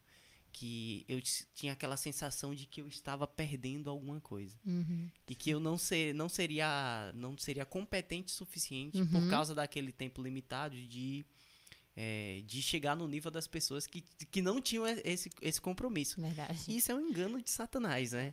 É fazer Uhum. perceber que a, a- o nosso esforço, por maior que seja, ele, ele é suficiente para mudar o caminho que Deus traçou para nossa vida e, as- Verdade. e, e onde Ele vai nos Amém. colocar, né? Amém, amém. Amém. Então, então quer dizer que a sua classe está tendo aula agora, nesse momento, é isso? Não, né? Basicamente Não? sim. É porque a gente trabalha com o modelo PBL, né? Então a gente tem metas extra sala de aula para atingir. Entendi. Modelo PBL. Isso. Bacana, parece ser bem legal. Ulisses, PBL. é, nós O temos. que, que vem a ser PBL mesmo? Só para. Não, Eu tava esperando já essa basicamente, pergunta. basicamente nós, basicamente nós não temos aulas expositivas. O professor não chega na sala de aula e Só ele vai, online. é, é, expositiva do Prática. professor ministrar o conteúdo. Então nós recebemos casos clínicos, por exemplo, e nós recebemos alguns objetivos para estudar Ah, tá. até, um, até um determinado prazo e naquele prazo nós somos avalia- avaliados pela quantidade de conhecimento que nós conseguimos adquirir naquele período. Ah, entendi. Entendi, entendi. É tipo um case que ele passa para você, Sim. dá algumas orientações, ensina Sim. alguma coisa e você vai se e aí, virar. nesse encontro, fazer. ele faz alguma intervenção ou não. Entendi. É, você administra o teu tempo, então, né? É, Você tem essa é, possibilidade. É, em contrapartida, a carga horária fora da sala de aula ela aumenta consideravelmente. É, verdade. Mas ainda assim você consegue Sim, sim. administrar sim, melhor sim, o teu sim, tempo. sim, né? sim. Tá aqui à noite, por exemplo, Sim. né? que é uma coisa muito boa. E outras Mas, William, olha só. Uma coisa... Oi? Não, brincadeira. Oi? Pode falar. Ulisses, outra, tem uma pergunta aqui, uma pergunta não, na verdade uma história que o nosso público aqui que está acompanhando está pedindo para que o senhor conte, que é a história da caneta. A Simone. Ah, sim, história eu da ia falar disso caneta. agora. Aqui, a história da Ah, Eu Acho que eu não conheço agora. não essa. Você deu a professor. Não lembro. Acho que eu. Conta conheço. pra gente, Maurício. É, eu ia falar disso agora. Olha, só, que é eu- isso, hein? O senhor, o senhor, o senhor tá com a gente, viu? Tá conduzindo. Amém. Eu falar Amém. Exatamente disso agora. Porque o William tava falando, né, que ele consegue administrar o tempo dele e tal, né? É- Eu sei que é puxado, viu, William? É puxado. Mas, irmão, quando a gente realmente tem um coração pro Senhor, até na faculdade Deus dá uma força. Olha só. É, bom, a Marta Imamura, a doutora Marta Imamura, né, que é uma médica do Hospital das Clínicas, irmã querida, né? É, uma vez ela foi fazer uma prova e ela não teve tempo de estudar, porque ela estava servindo ao Senhor. De 10 itens, ela estudou só um. Uau. E acredite, a prova toda foi baseada em qual item? Nesse que ela tinha estudado. Glória Ela conta isso, né? Falei, Irmãos, foi bênção do Senhor. Ela não, ela não encoraja ninguém a não estudar, mas aconteceu comigo e... e- Bom, o que aconteceu comigo, essa história da caneta que os irmãos estão lembrando, é muito boa. É, eu era representante, né, farmacêutico, e na época a gente podia dar brinde para médicos. Hoje a gente não pode dar mais brinde Uhum. nenhum. Mas na época a gente, era muito comum dar canetinha, né? Aí, eu ganhei uma caneta de um colega. Era uma caneta Bic estilizada, era uma Bic disfarçada ali, era mais, bonitinha, né? Bem, um modelo bacaninha. E aí, eu tava, tirei a caneta na, na- na- no primeiro dia de aula, eu tirei a caneta assim do bolso e comecei a escrever. E nisso passou o professor, era um japonesinho, ele passou assim, olhou, puxa, mas que caneta bonita. Eu olhei assim, né? "Ah, Professor, o senhor gostou? Poxa, muito bonita essa caneta. Bom, por favor, pode, pode ficar para o senhor. Ele pegou a caneta assim, cara, é uma bique, né? Estilizada. Ele pegou assim a caneta. Puxa, mas eu mereço isso? Eu mereço isso? Nossa. Muito obrigado. Muito obrigado. Assim, cara. Não é nada, professor, imagina. Beleza. Primeiro dia de prova. Um mês, dois meses depois. Chegou do meu lado.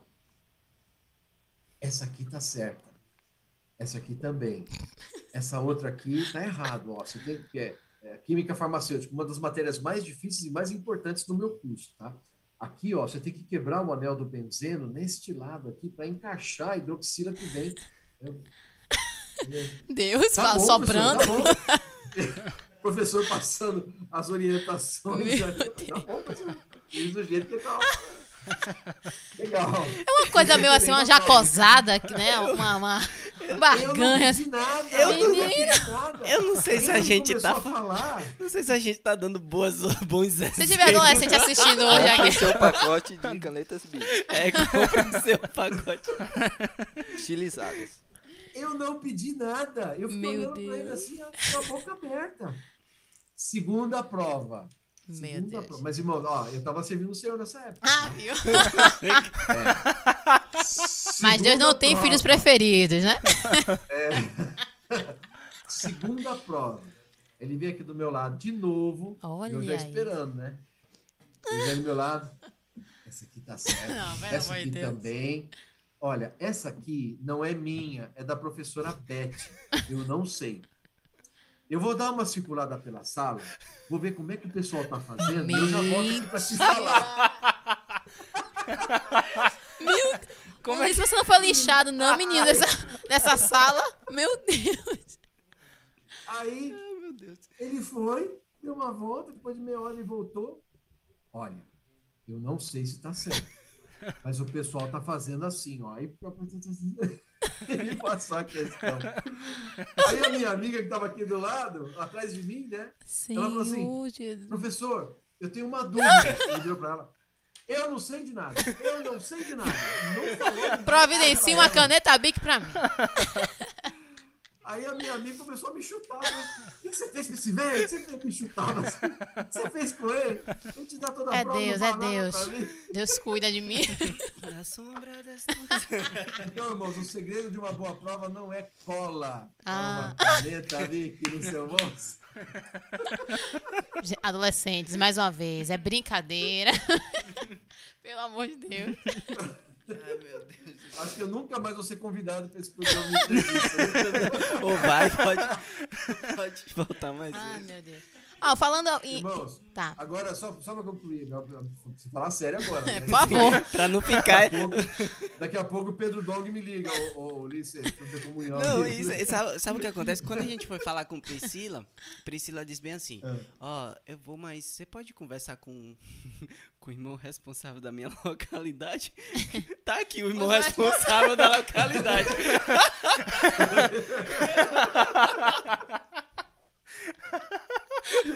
Mas eu quero enfatizar. Nota de esclarecimento. Nota de Vamos lá. esclarecimento. Nota de esclarecimento.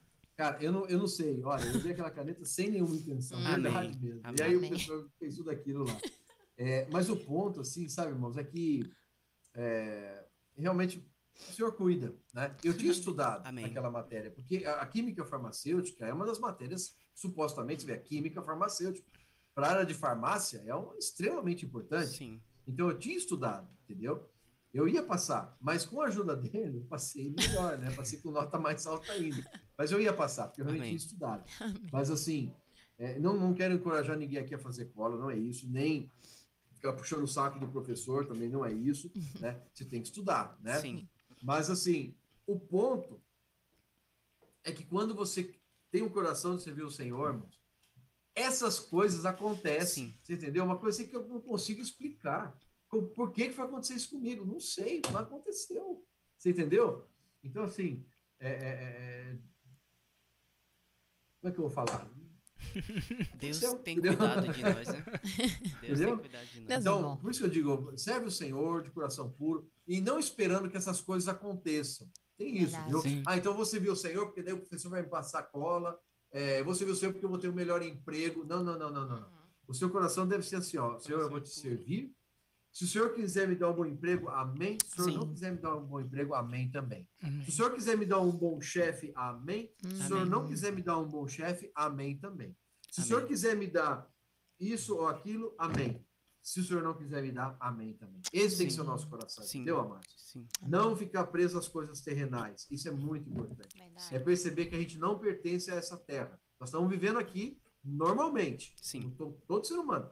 Mas a nossa pátria, irmãos, é do céu. A nossa Amém. pátria é Amém. celestial.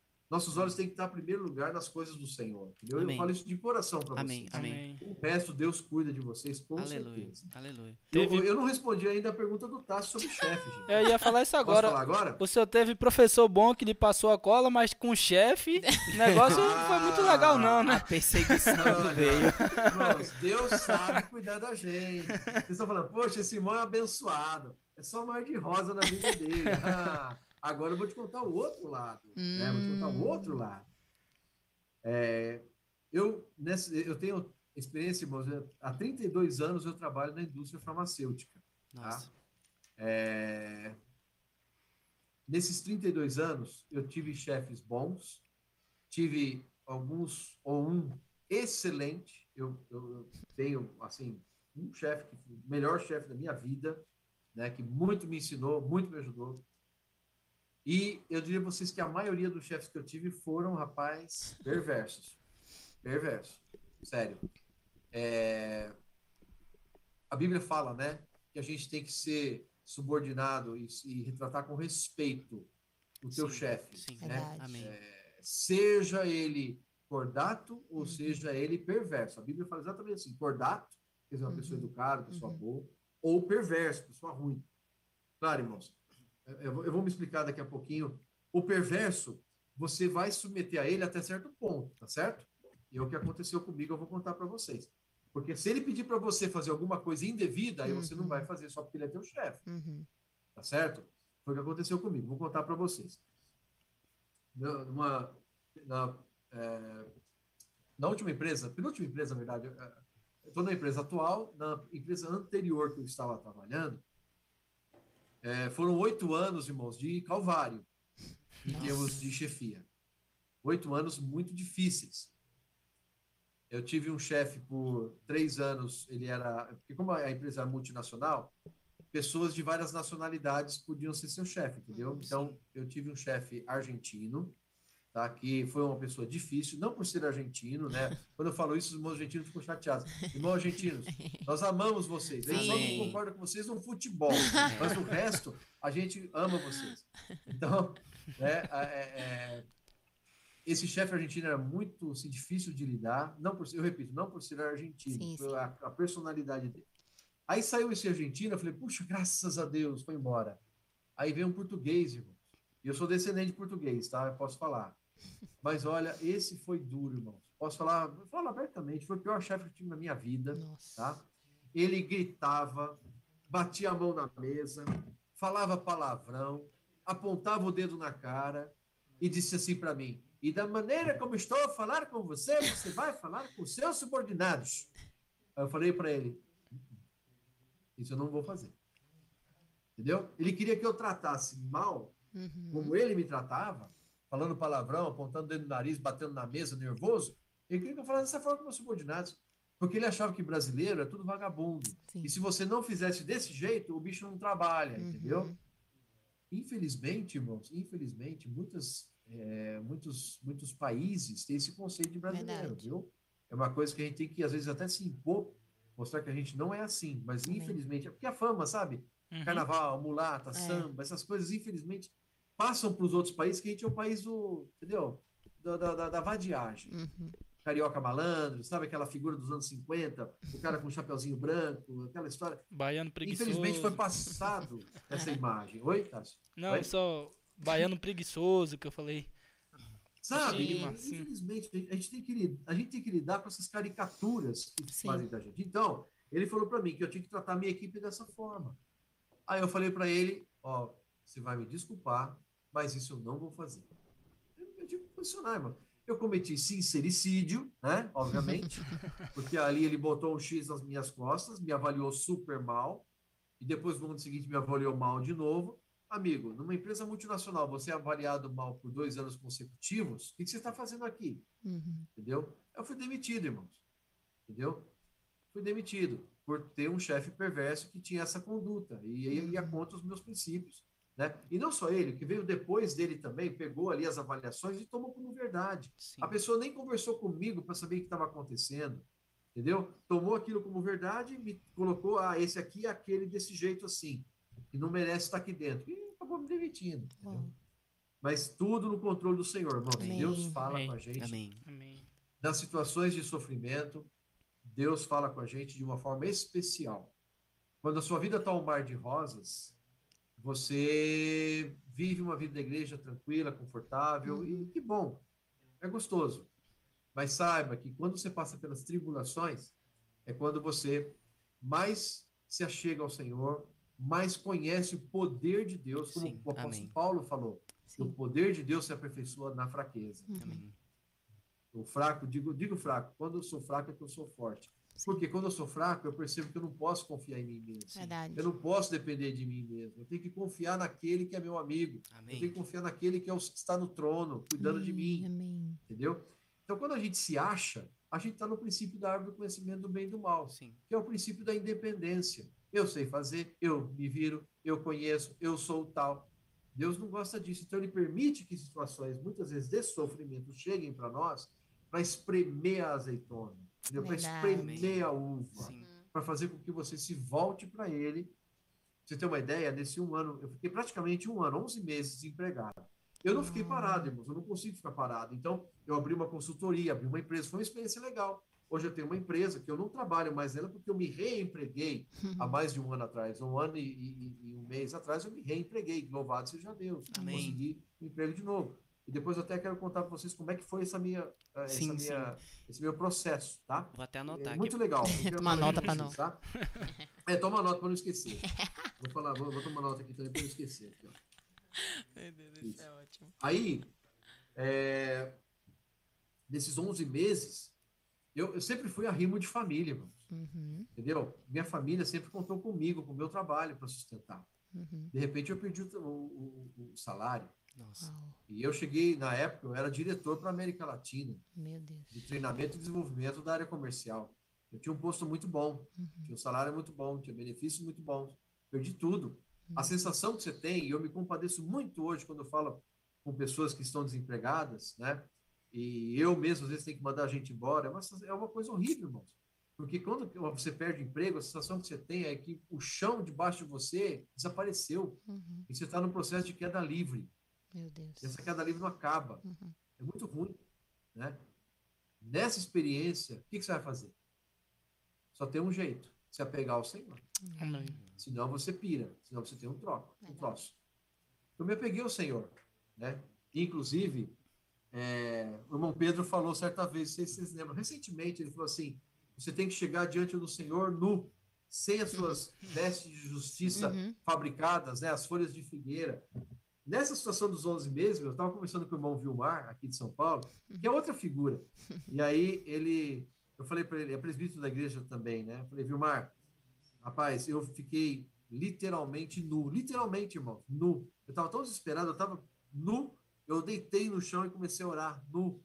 Aí o Vilmar falou assim, puxa, Ulisses, que cena, hein? Assim, é, Vilmar, que sofrimento, né? Ele falou assim, não, não, não, eu não estou falando do teu sofrimento, eu estou falando de imaginar você pelado no chão orando. Que cena horrível é essa? Deus olhou assim e disse: Vou ter que resolver. Meu Deus, Ulisses. Glória a Deus. tamanho, tamanho foi o meu desespero, amado. Eu estava desesperado, sério. Imagino, Agora, Falando, sério, eu estava imagino. desesperado. Aí, olha só, aí come- Deus começou um trabalho de restauração, de re- recobrar as coisas. Meu filho Daniel entrou no estágio Oh, e tinha um estágio remunerado. Então, maravilha, né? Ele já trazia o ticket alimentação dele, gente. que a gente fazia com, comida, eh, compra do supermercado. Nossa. Assim, "Ô, amém, filhão, obrigado pelo ticket de alimentação aí, obrigado, in- hein?" o investimento está retornando. Aos pouquinhos. É. Um dia, né? Tem que retornar um pouco. Aí, né? Não, brincadeira. O Dani, se estiver me ouvindo, é brincadeira. Aí, aí, logo depois, a minha esposa, irmãos, fisioterapeuta, 20 anos parada. Por que, que ela parou? Porque quando o Daniel nasceu, ela era fisioterapeuta do Hospital Sírio-Libanês, um dos melhores hospitais da América Latina Jesus. uma decisão nossa em conjunto foi de que ela parasse de trabalhar para poder cuidar do nosso filho Nossa. e da nossa filha. Minha Uhum. filhinha é da maior dó, né? A Beth saindo para o trabalho às seis da manhã, levando ela, bebezinha de oito Nossa. meses, no cadeirão lá para o hospital, né? Deixar na creche. E aí o senhor foi bom conosco. Eu consegui um trabalho, né? Fui promovido e tal. E aí, conjuntamente, nós decidimos que ela iria parar de trabalhar e eu ia sustentar a casa sozinho. E assim foi por 20 anos. Quando eu perdi o emprego, irmãos, aí a Beth também falou: Senhor, eu não vou conseguir ser reempregado. Eu estou há 20 anos parada. Irmãos, como é que ela conseguiu o emprego? Nossa, amém. Uau. Graças a Deus. Foi uma irmã, a irmã Gláucia, é uma das irmãs que serve aqui na Igreja de São Paulo, é uma irmã muito preciosa que cuida dos adolescentes. Ela é fisioterapeuta, né? E ela convidou a Beth para trabalhar. Entrou num processo, não foi assim, bem que eu te coloco aqui dentro, não. Sim. Ela teve que passar por um processo de seleção. E não é que ela foi bem, ela Nossa. estudou, foi bem, foi entrou. Né? Então, aí, olha, o Daniel estava empregado com estágio, né, que ganhava ali a bolsa, deram um dinheirinho entrando, né, o vale alimentação, vale refeição, tudo mais. Aí a Beth conseguiu um emprego, a gente conseguia pagar as nossas despesas. Aí a Giovana, vocês conhecem, né? Sim. é uma figura, puxou a mim. Ela falou assim: pai, só eu e você somos inúteis nessa casa agora. Dois.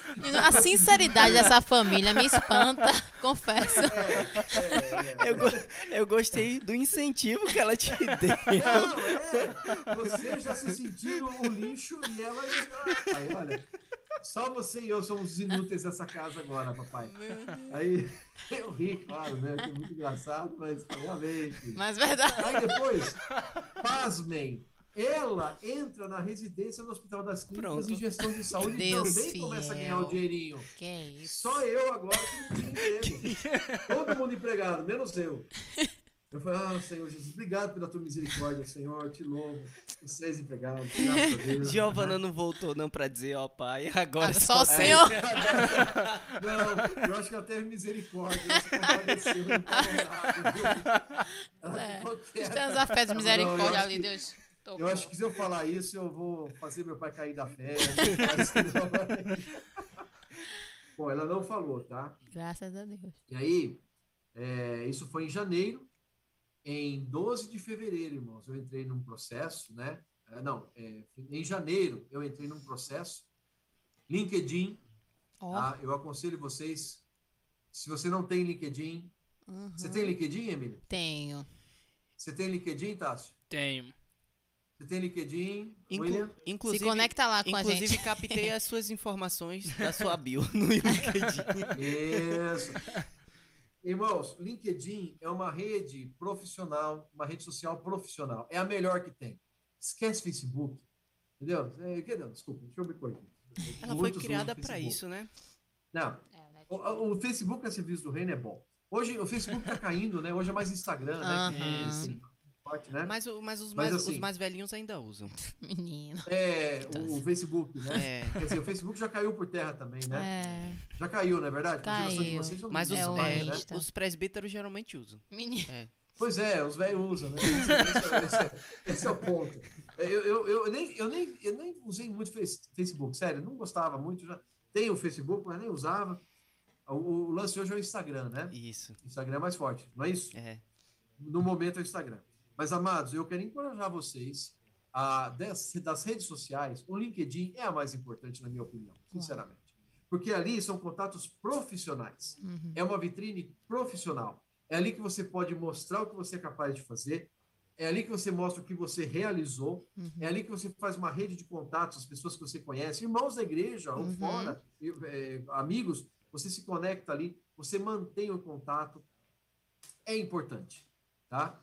E aí, e- inclusive, se você, como eu estava desempregado, eu paguei por aquele LinkedIn Premium, Ó. né? Uhum. E o LinkedIn Premium dá mais algumas vantagens, expõe mais o seu perfil, Sim. traz mais informações sobre vagas, você Sim. coloca lá direitinho que vaga que você quer, se tem interesse. É muito legal. E aí, nessas idas e vindas, eu sempre ligado ali, sempre todo dia eu olhava no LinkedIn. E, irmãos, networking. Uhum. Networking profissional é muito importante. Sim. Mas o foco, até tem o meu caderno aqui, o foco hoje não é profissional, né? Mas é que eu quero só falar para vocês ah, como que Deus age também no meio profissional, Sim, tá? Sim, sim. Entendeu? É, é- é importante isso, eu acho.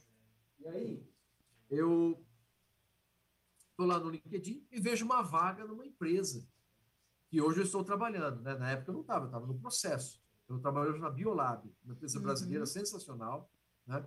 E aí, eu vejo ali vaga na Biolab. Puxa, Biolab, que coisa. Aí, eu, coincidentemente, eu tinha reatado o meu contato com um cara que tinha sido meu chefe há quase 30 anos atrás. Na verdade, ele era chefe do meu chefe, tá? E essa pessoa hoje, o que, que ele é? Nada mais, nada menos que o vice-presidente da Biolab. Uau. Nossa. Vice-presidente comercial da Biolab. Entendeu? Aí, eu vi a vaga na Biolab e entrei em contato com ele. E, coincidentemente, eu estava entrando em contato com ele para oferecer os meus serviços. Eu estava atuando como consultor na área de treinamento, tinha alguns produtos que eu podia oferecer na área de treinamento de marketing, treinamento de vendas, treinamento de gerenciamento de conta-chave. É o que eu sei fazer. Então, eu ia oferecer para ele. É, passa aqui, toma um café e tal. Um mês depois desse contato que eu reativei com ele, surge a vaga na Biolab. Uau. Aí eu ligo para ele, ó, Capelli, eu vi aqui que tem uma, uma, uma vaga aí na Biolab de treinamento. Eu já entrei no, no site, cadastrei o meu currículo, mas eu queria que você soubesse que eu entrei nesse processo. Falou, não, beleza, o caminho é esse mesmo. Ah, é, tem que fazer o comercial, né, irmão? É, Lógico, né? Claro. Sim, claro. Você tem que correr atrás, não tem que, tem que se mexer. Aí eu, eu liguei para ele para falar, olha, então, só para você saber, tá? Eu entrei no processo e tal.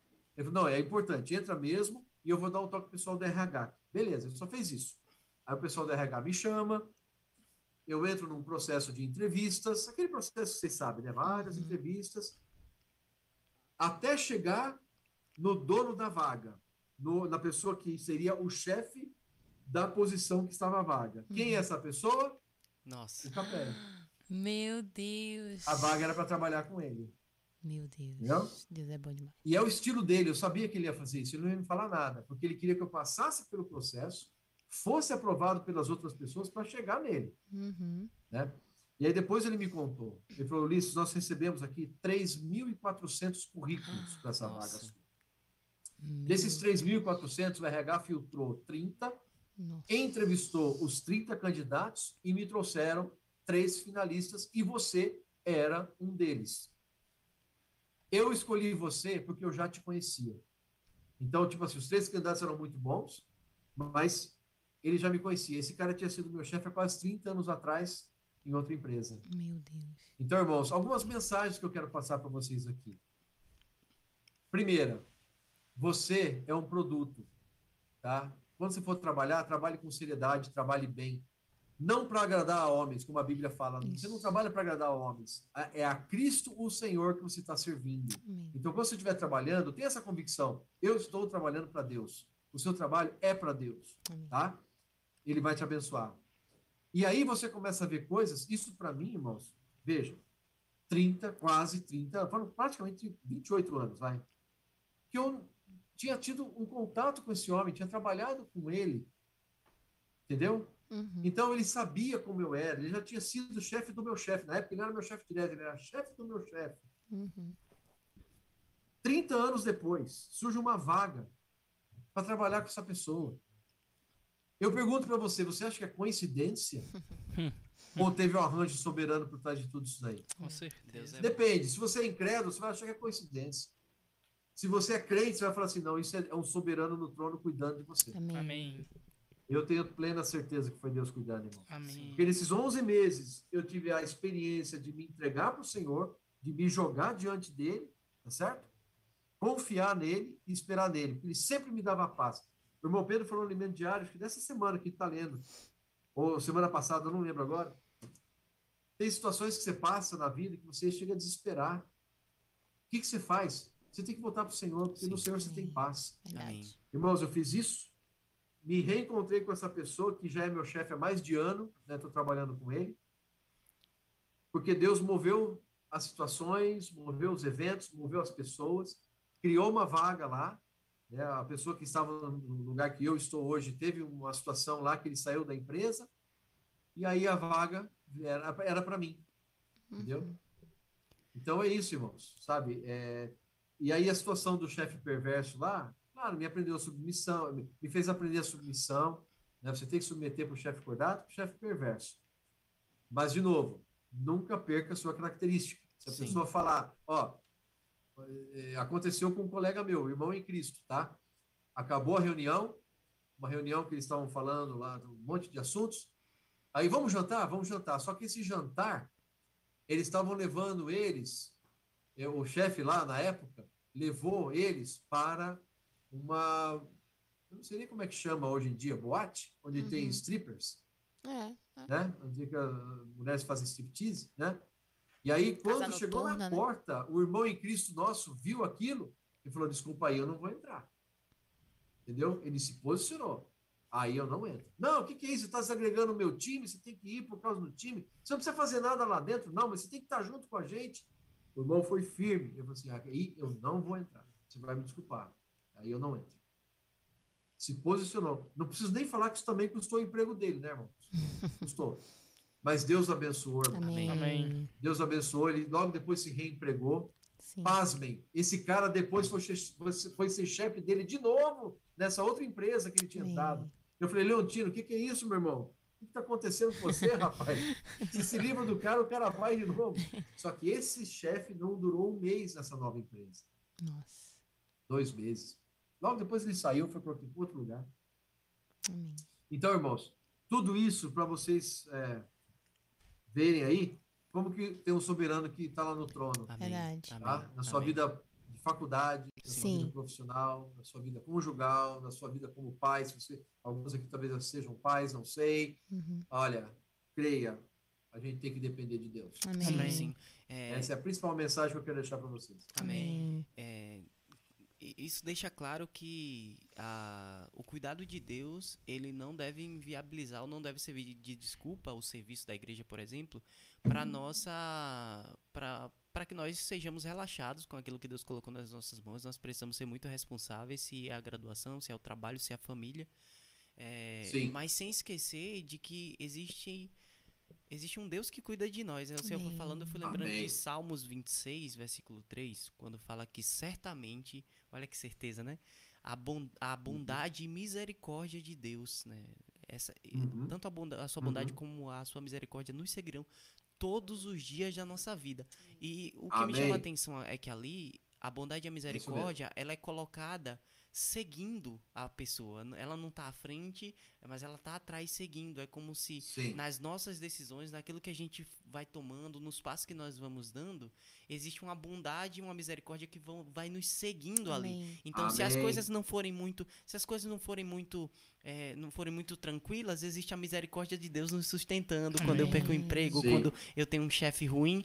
E se, Sim. se por outro lado, se as coisas dão certo, é- não é porque somente nós somos competentes, mas é porque Deus é bom. Porque Amém. Deus é bom, aquilo está Amém. acontecendo, né? Verdade. E se eu É dou um mesmo, passo que é talvez não seja o mais correto, a misericórdia de Deus está nos guardando para que nós não sejamos consumidos, mas aprendamos com aquilo dali, né? Então o Sim. Senhor É tem isso sido mesmo. maravilhoso com a gente. Ô, ô, William, recentemente o irmão Miguel falou uma palavra que, puxa, eu achei riquíssima. Inclusive, na conferência de adolescentes, eu tomei essa palavra e falei também quando eu falei sobre Abraão. Não sei se vocês Sim, tiveram a sim. oportunidade de Uhum. assistir, né? Abraão era amigo de Deus, foi conhecido como amigo de Deus. E aí, irmãos, amigo é uma pessoa que você confia.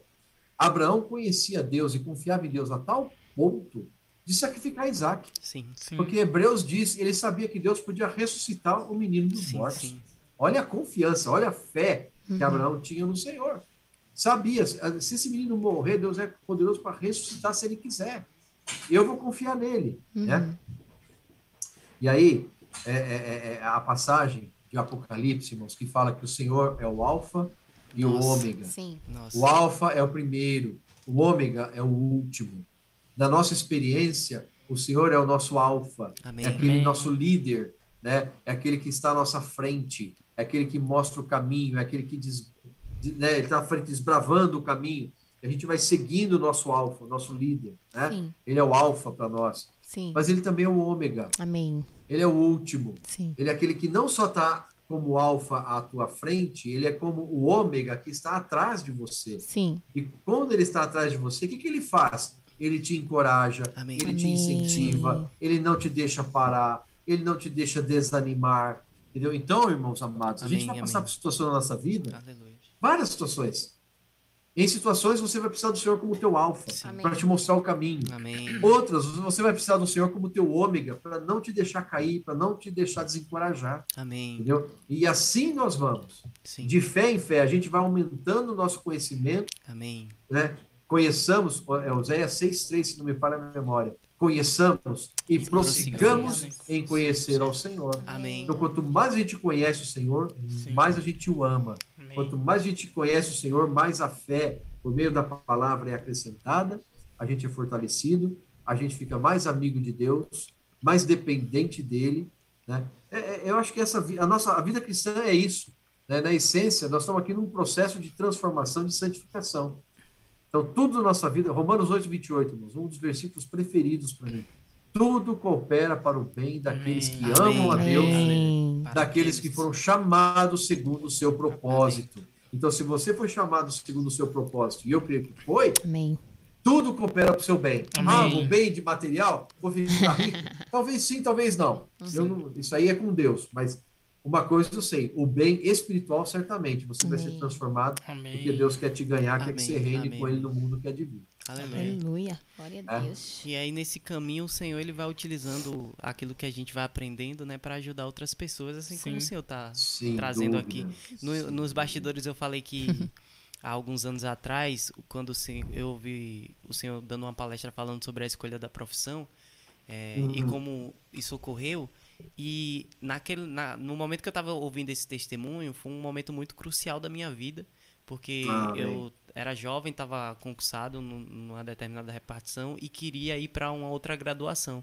E, a, e não sabia bem que decisão tomar. Eu lembro do senhor compartilhando ali que tinha buscado os irmãos.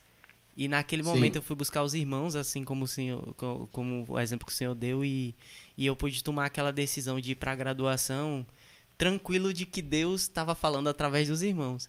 Então, Uhum, é, uhum. eu tenho certeza que assim como a gente, e eu fui ajudado muito lá atrás, muita gente está sendo ajudado hoje por essas experiências.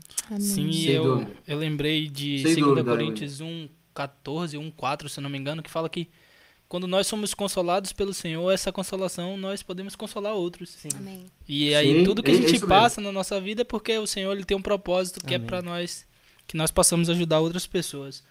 Irmão Ulisses, Ô, ô, ô, ô, ô, Tássio, rapidinho Oi, aqui, ó, ó, rapidinho. sim, Você sim. vê como é o espírito mesmo, né? Eu já estava com esse versículo aberto. Amém. Menino, o que, que é isso? É 2 Coríntios 1, 3 e 4. Fala assim, ó, Isso. Bendito seja o Deus e Pai de Nossa, nosso Senhor Jesus Amém. Cristo, o Amo Pai de misericórdias e Deus de toda consolação.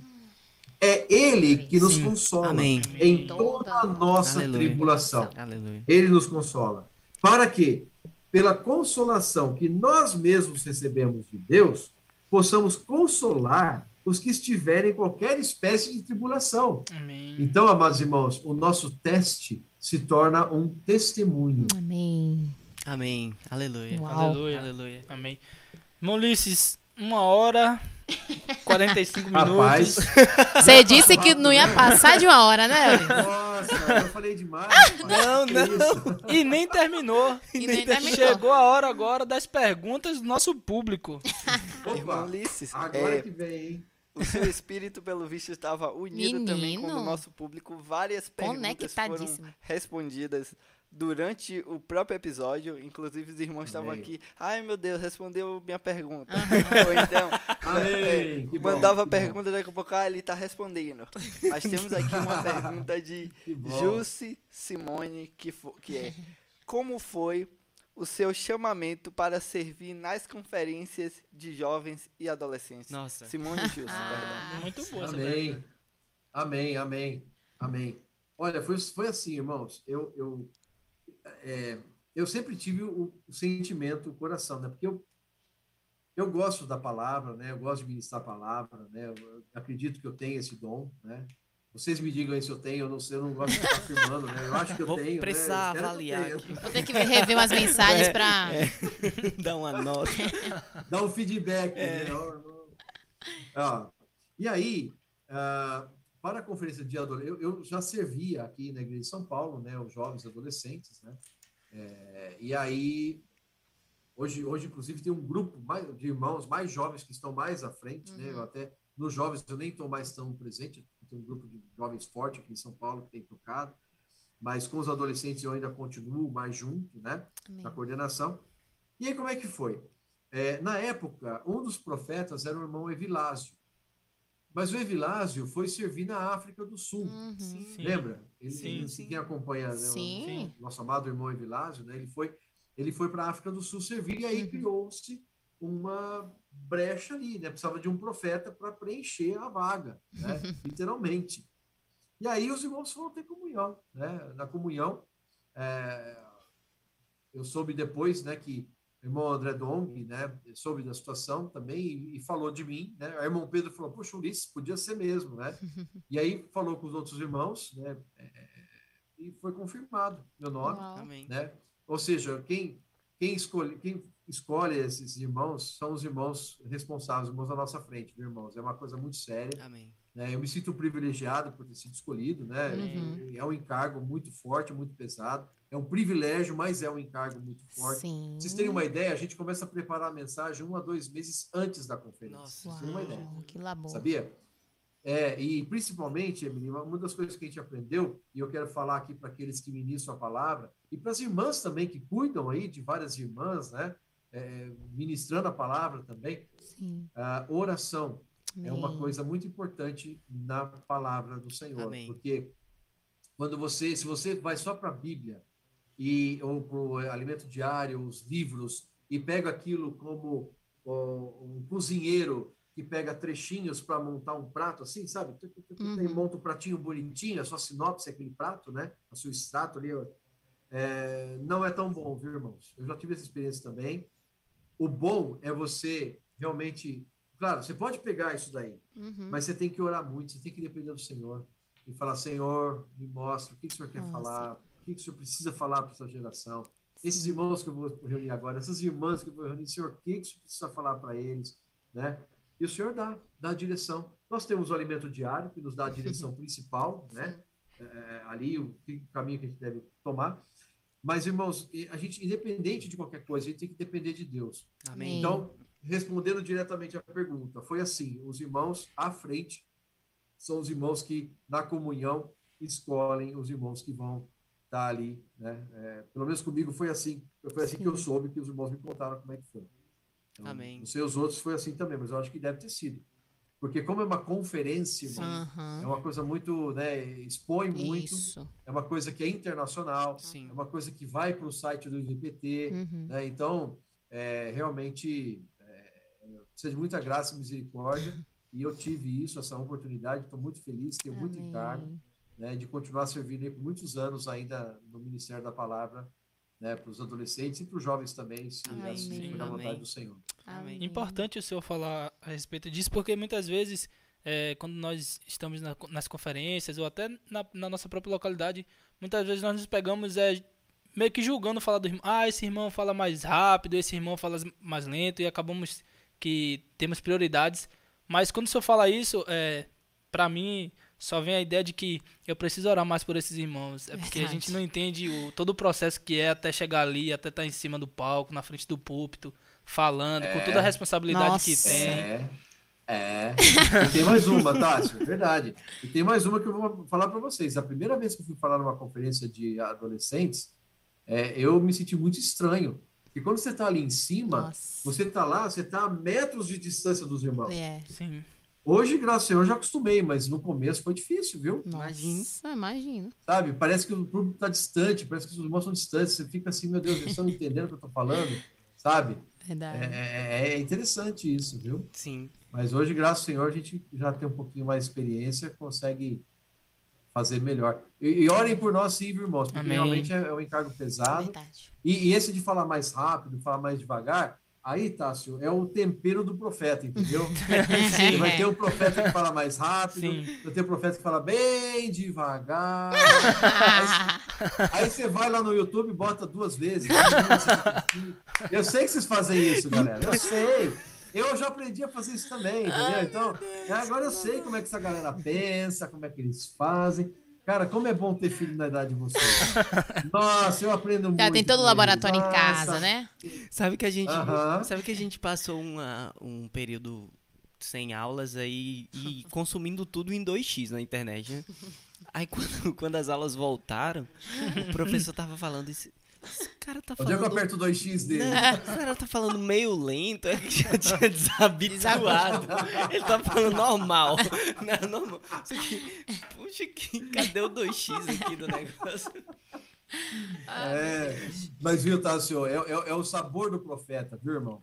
É, eu tenho o privilégio também de fazer parte da equipe que revisa o alimento diário, né? Amém. E ali um, um dos cuidados que a gente tem que tomar é exatamente ver se o sabor do profeta está ali na mensagem. Uau. Então, por exemplo, quando é o irmão Pedro, poxa, quando eu leio ali, eu estou trabalhando na revisão de conteúdo, eu tenho que ver, eu Verdade. consigo ver o irmão Pedro falando aqui, Isso. eu consigo ver o irmão Ezra, irmão André, irmão Miguel falando aqui, Uhum. entendeu? É, é o Perfeito. sabor, Perfeito. Sim. entre aspas, aí, Sim, do sim. profeta. Muito bom. né? Então, se você for para o Marco Melo, ele tem um jeito. Sim. Se eu for para o Eliseu, tem outro jeito. Sim. Né? Se for para o Ulisses, tem outro jeito. E assim vai, entendeu? Sim, sim. Muito bom. Ah, O apóstolo Paulo, quando ele começa a falar sobre isso, ele diz, ó, aquele que exorta, né, falando de algumas características pessoais, faça isso com excelência, mas aquele também que apacenta, aquele dali que fala mais manso, Isso. é, graças a Deus pelo é, corpo. É, A multiforme É sabedoria de Deus, né? No corpo. É verdade. Você vai para as epístolas de Paulo, você vê que tem um sabor.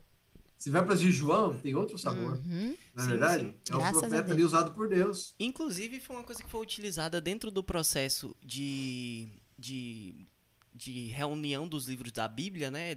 Quando foi se avaliar se aquele era um livro realmente bíblico que deveria estar dentro do cano, foi Aham. se o determinado, determinado livro ou determinado texto que era atribuído a determinado autor tinha a característica daquele autor. Então, quando você escreve João, Aham. você sabe que é João que está escrevendo.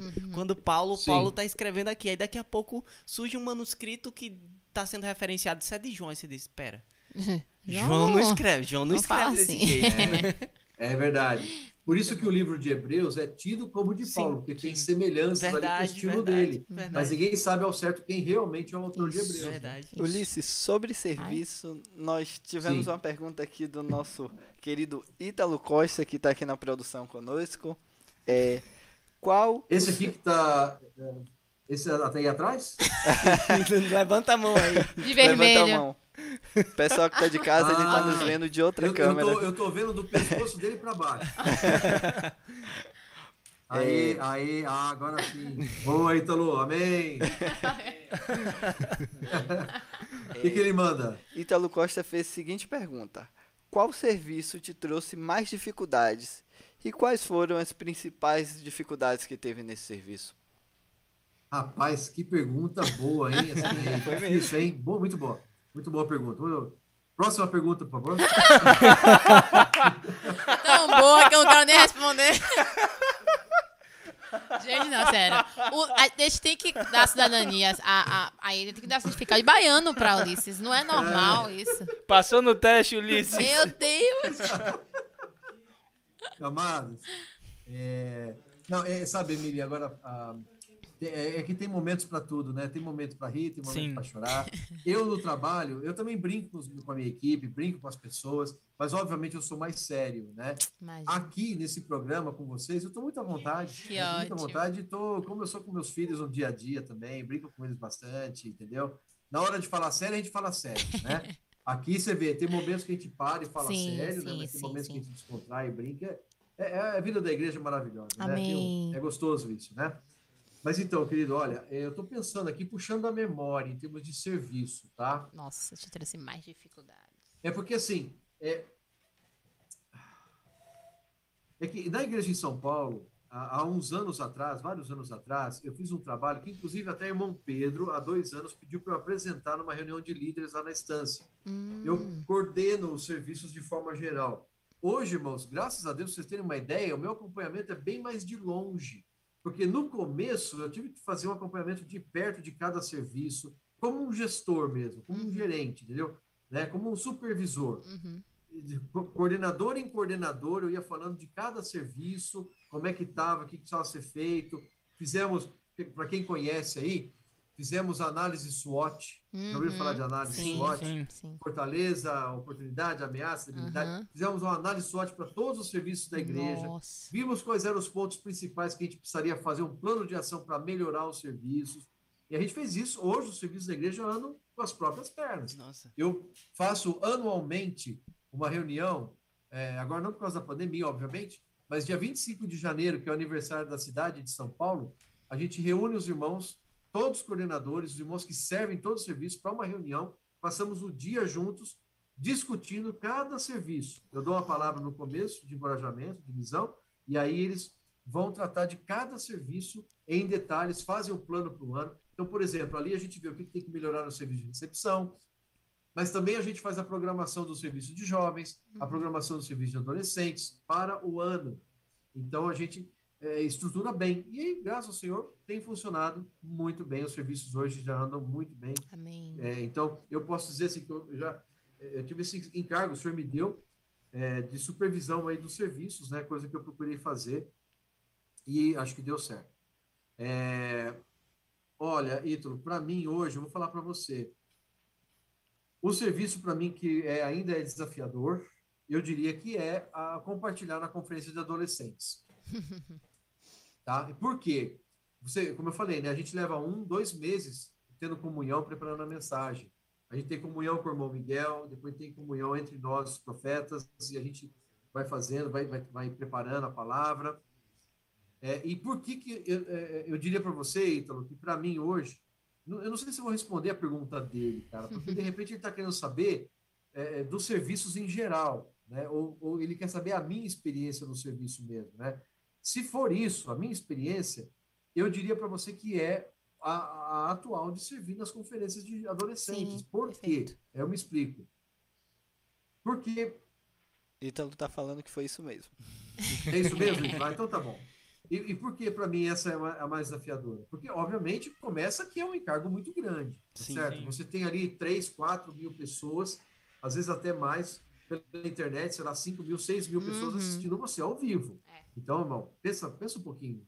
6 mil pessoas assistindo você. E depois a visualização vai para 14, 20 mil visualizações. Então, é muita gente. Então, é um peso, né? Uhum. Isso, isso, por um lado, é isso. Mas, irmãos, tem outro fator. Você falar para criança é fácil. Pega uma historinha, conta a historinha de Davi, sabe? Olha como ele, ele, ele amava o Senhor. Davi tinha um coração para o Senhor. Olha como Samuel escutava o Senhor, servia, sabe assim? Você conta uma historinha do personagem. Para jovem, que nem vocês, a gente fala de igual para igual, com um pouco mais de experiência, porque o que Uhum. vocês têm, né, vocês estão na faixa de 25 anos, talvez, de idade, ou menos, não sei, Uhum. Sim, mais sim. ou menos. Eu já estou com 53, então eu já falo de igual para igual com vocês. A diferença é que eu tenho mais experiência de vida. Eu já sofri um pouquinho mais, entendeu? Mais água já passou por debaixo dessa ponte. Então, eh, mas eu converso de igual para igual com vocês. Eu consigo bater um papo aqui, porque a experiência que vocês estão tendo tem a ver com a experiência que até hoje eu ainda tenho, Sim. entendeu? Mas o adolescente, ele não é nem criança, que se contenta com uma historinha bíblica, e tampouco é um jovem que você pode falar de. Pode falar um pouquinho, mas não pode falar muito de trabalho, de chefe perverso. Uhum. Eles ainda não estão nesse mundo. Alguns sim. Na faixa 16, 17, muitos já Uhum. trabalham, gente. Sim. Então eles já entendem, entendeu? Mas ainda é um público menor, entendeu? Então o desafio hoje no serviço para mim, principalmente eu diria que é isso. É, é- é você é você levar uma palavra para um adolescente, que é aquela fase de transição, que não é criança e não é jovem, entendeu? É, é um desafio grande. Outro desafio que o senhor falou para eu falar agora para você, viu, Ítalo? Eita Deus. A submissão aos irmãos à frente. É outro item que Deus trabalha na gente, tá? É, Isso, quando, no meu caso, quando eu tive aqueles chefes perversos que eu falei para você, foi quando eu aprendi muito lição de submissão, né? Eu repito para vocês, eu só não me submeti a eles quando, no caso, me pediram, no caso, um deles, né, me pediu para eu tratar o meu subordinado como ele me tratava. Eu Uhum. falei, não, eu me posicionei. Se ele pedisse para eu ir numa boate, numa casa de striptease, eu também falaria não Uhum. tá certo? Eu me posicionaria, né? Mas nas situações do dia a dia, situações normais de trabalho, a exigência, tá tudo ruim que você faz, pô, parece que você é um imbecil, tudo que você faz tá ruim, sabe assim? Assédio moral, isso pode acontecer, Nossa. mas você aprende a submissão, né? Como a Bíblia fala, trate bem o teu chefe, seja acordado, seja perverso, porque isso é bom e agradável diante de Deus, né? Então, Aí, irmãos, o que acontece? Aí você percebe que quando você vai para a vida da igreja, é a mesma coisa. Você vai ter irmãos à sua frente que talvez estão tomando algumas decisões que você não vai entender por que, que eles estão tomando aquelas decisões. Você, às vezes, tem uma ideia melhor do que aquela que o irmão está falando. Mas se você se submete à autoridade do Senhor, porque esses irmãos têm a autoridade representativa de Deus. Verdade. Irmãos, é, nós não somos nada, nós não somos ninguém, tá certo? Mas Deus estabeleceu uma linha de comando na igreja. É isso mesmo. É Deus, Cristo, o apóstolo, o presbítero. Entendeu? Por quê? Para que as coisas possam andar bem. Então, se o presbítero é bom, se a fadiga na palavra, né? A gente honra esses irmãos. São nossos guias, né? O Pedro, o Onésimo, o Miguel, o André, são nossos guias, estão à nossa Uhum. frente, nos levando aí adiante, né? O peso sobre eles, sobre o ombro deles é muito grande. Uhum. Então, quando chega para nós, o que, que cabe a nós? Dizer sim, amém, entendeu? Amém. Né? Então, é, é outra, uma grande lição do serviço, Ítalo, é isso, tá? Você ser submisso ao irmão que está coordenando as coisas, seja o presbítero, o irmão responsável, porque nem toda igreja tem presbítero, né? Muitos têm irmãos responsáveis, né? Aqui em São Paulo, nós já fomos designados presbíteros, né? A Uhum. gente tem. Von Dong, na época, inclusive. É, mas é, você se submeter, tá certo? Ao irmão que está à frente, Uhum. na, coordena- na coordenação do serviço, na liderança da igreja, Entendeu? Então, é a lição de submissão. Outra coisa relacionada a isso, Ítalo, é quando você é o responsável por algum serviço. Uhum. E aí você fala, agora é minha vez. Agora eu vou, Vou me mandar vingar. prender e soltar e vão me obedecer. Entendeu? Está começando no princípio errado. Porque quem lidera, na verdade, é um servo dos outros. O Senhor Verdade. Jesus deu esse exemplo. Sim. Aquela disputa, né, irmãos? Oh. Quem é o maior? Imagina lá João, Pedro, eu sou maior. Não, eu sou maior. Não, o senhor me quer bem. Não, você só leva bronca de Deus. O senhor, o senhor só te repreende, Pedro. O que é isso? Eu sou maior, né? Aquela brigaiada. Eu tô, eu tô inferindo, tá, irmãos? Não sei se era assim, mas eu acredito que devia ser mais ou menos esse nível aí, tá? Aí o senhor falou assim, por que vocês estão perguntando aí, brigando, quem é o maior, quem é o menor? Ele, quando todo mundo sentar, pega a água, pega uma toalha e lava o pé de todo Nossa. mundo. E ele fala assim, ó, assim como eu fiz com vocês, vocês fazem, fazem com os outros agora. Entendeu? Então, o líder, na verdade, é o irmão mais crescido em vida, é um servo, na verdade. Ele é um servo. Ele tem a função de supervisão, ele tem a função de liderar a igreja, de ser um presbítero, né? tanto na função como na posição, né? Ele é mais maduro, mais crescido em vida, então ele está à frente. Mas ele não é para ser idolatrado. Não, a gente só ama e adora a Deus e ao Senhor, ao Senhor Jesus e não a nenhum homem, né? Mas a gente confere respeito a essas pessoas Amém. que estão à frente. Amém. Então, quando você estiver debaixo de alguém que é responsável, aprende a submissão. Quando você for responsável pelo serviço, aprenda a amar os irmãos, a aceitar as falhas deles, porque eles vão falhar, viu, brother? Não é fácil. Ah, Ítalo, poxa, eu não podia esquecer de falar isso. Falha de irmão no serviço, irmão. Às vezes tem irmão que você fala, meu Deus do céu. Você fala assim, como é que pode? E Deus colocou ele para servir junto com você. Você tem que amá-lo, você tem que aperfeiçoá-lo, você tem que, sabe, Ítalo, um princípio importante da vida da igreja, eu, eu acho que é, é, é, agora, sec- uma- um aspecto secular aqui, um dos cursos que eu dou, que eu gosto muito, chama liderança situacional. Uau. É assim, resumo da história. Se a pessoa está motivada para fazer alguma coisa, mas não sabe fazer, você dá orientação, pega ele pela mão e ensina, Nossa. até que ele consiga fazer. Sim. Quando a pessoa chega num grau de muita maturidade naquilo que ela faz, que é o caso aqui da Igreja de São Paulo nos serviços, irmãos competentes e motivados para fazer o serviço, a gente delega. Ó, irmão, se tiver algum problema, você vem e fala comigo. Eu te ajudo a resolver o problema. Toca aí, entendeu? Mas para quem não tem ainda a capacidade, você tem que pegar pela mão e ensinar. E nesse é que você vai ver muitos erros, muito homem natural, porque o irmão chega cheio de opinião. Irmão, esse serviço está tudo errado. Eu vou mostrar para você como é que tem que fazer. Aí você fala, amém, irmão, tá bom, mas ó, por favor, vamos devagarzinho, vem comigo aqui, eu vou te mostrando como é que faz, né? O irmão chegou para mim uma vez e falou assim: irmão, a gente precisa aqui de uma caixa de sugestões para a igreja botar ideias ali. Eu falei, puxa, irmão, que ideia legal. Você faz a caixa? Não, não, não, não, não, não. Eu, eu, eu, eu só vim falar para você, que é presbítero da igreja, que a gente precisa de uma caixa. Então, irmão, e eu, como presbítero da igreja, estou falando para você, faz essa caixa, irmão. Não, não, não, irmão, eu, não, eu só vim dar ideia, entendeu? Então, muitas vezes. Eu queria dar a sugestão, mas não tem a caixa. Então eu tô dando a sugestão. Passa a caixa. Você entendeu? Então, é, é, é, é, dar sugestões é muito fácil, mas vai estar à frente de alguma coisa, você vê como Oh, é Deus, difícil. verdade. Entendeu? Então, o coordenador que sabe como é difícil tem que ter amor pelos irmãos e encorajar. Eu encorajei esse irmão de coração. Eu falei, irmão, faz aí a caixa, rapaz. Não, não, não vou fazer, não. Aí nem, nunca mais falou dessa caixa, entendeu? Eu, Mas por que, irmão? Vamos fazer essa caixa. Depois o outro irmão ouviu a conversa e acabou fazendo a caixa. Mas você entendeu? Tem que ter amor pelos irmãos para incluí-los no serviço, ter paciência, né? É, no Senhor, buscar a paciência para aperfeiçoar os irmãos, né?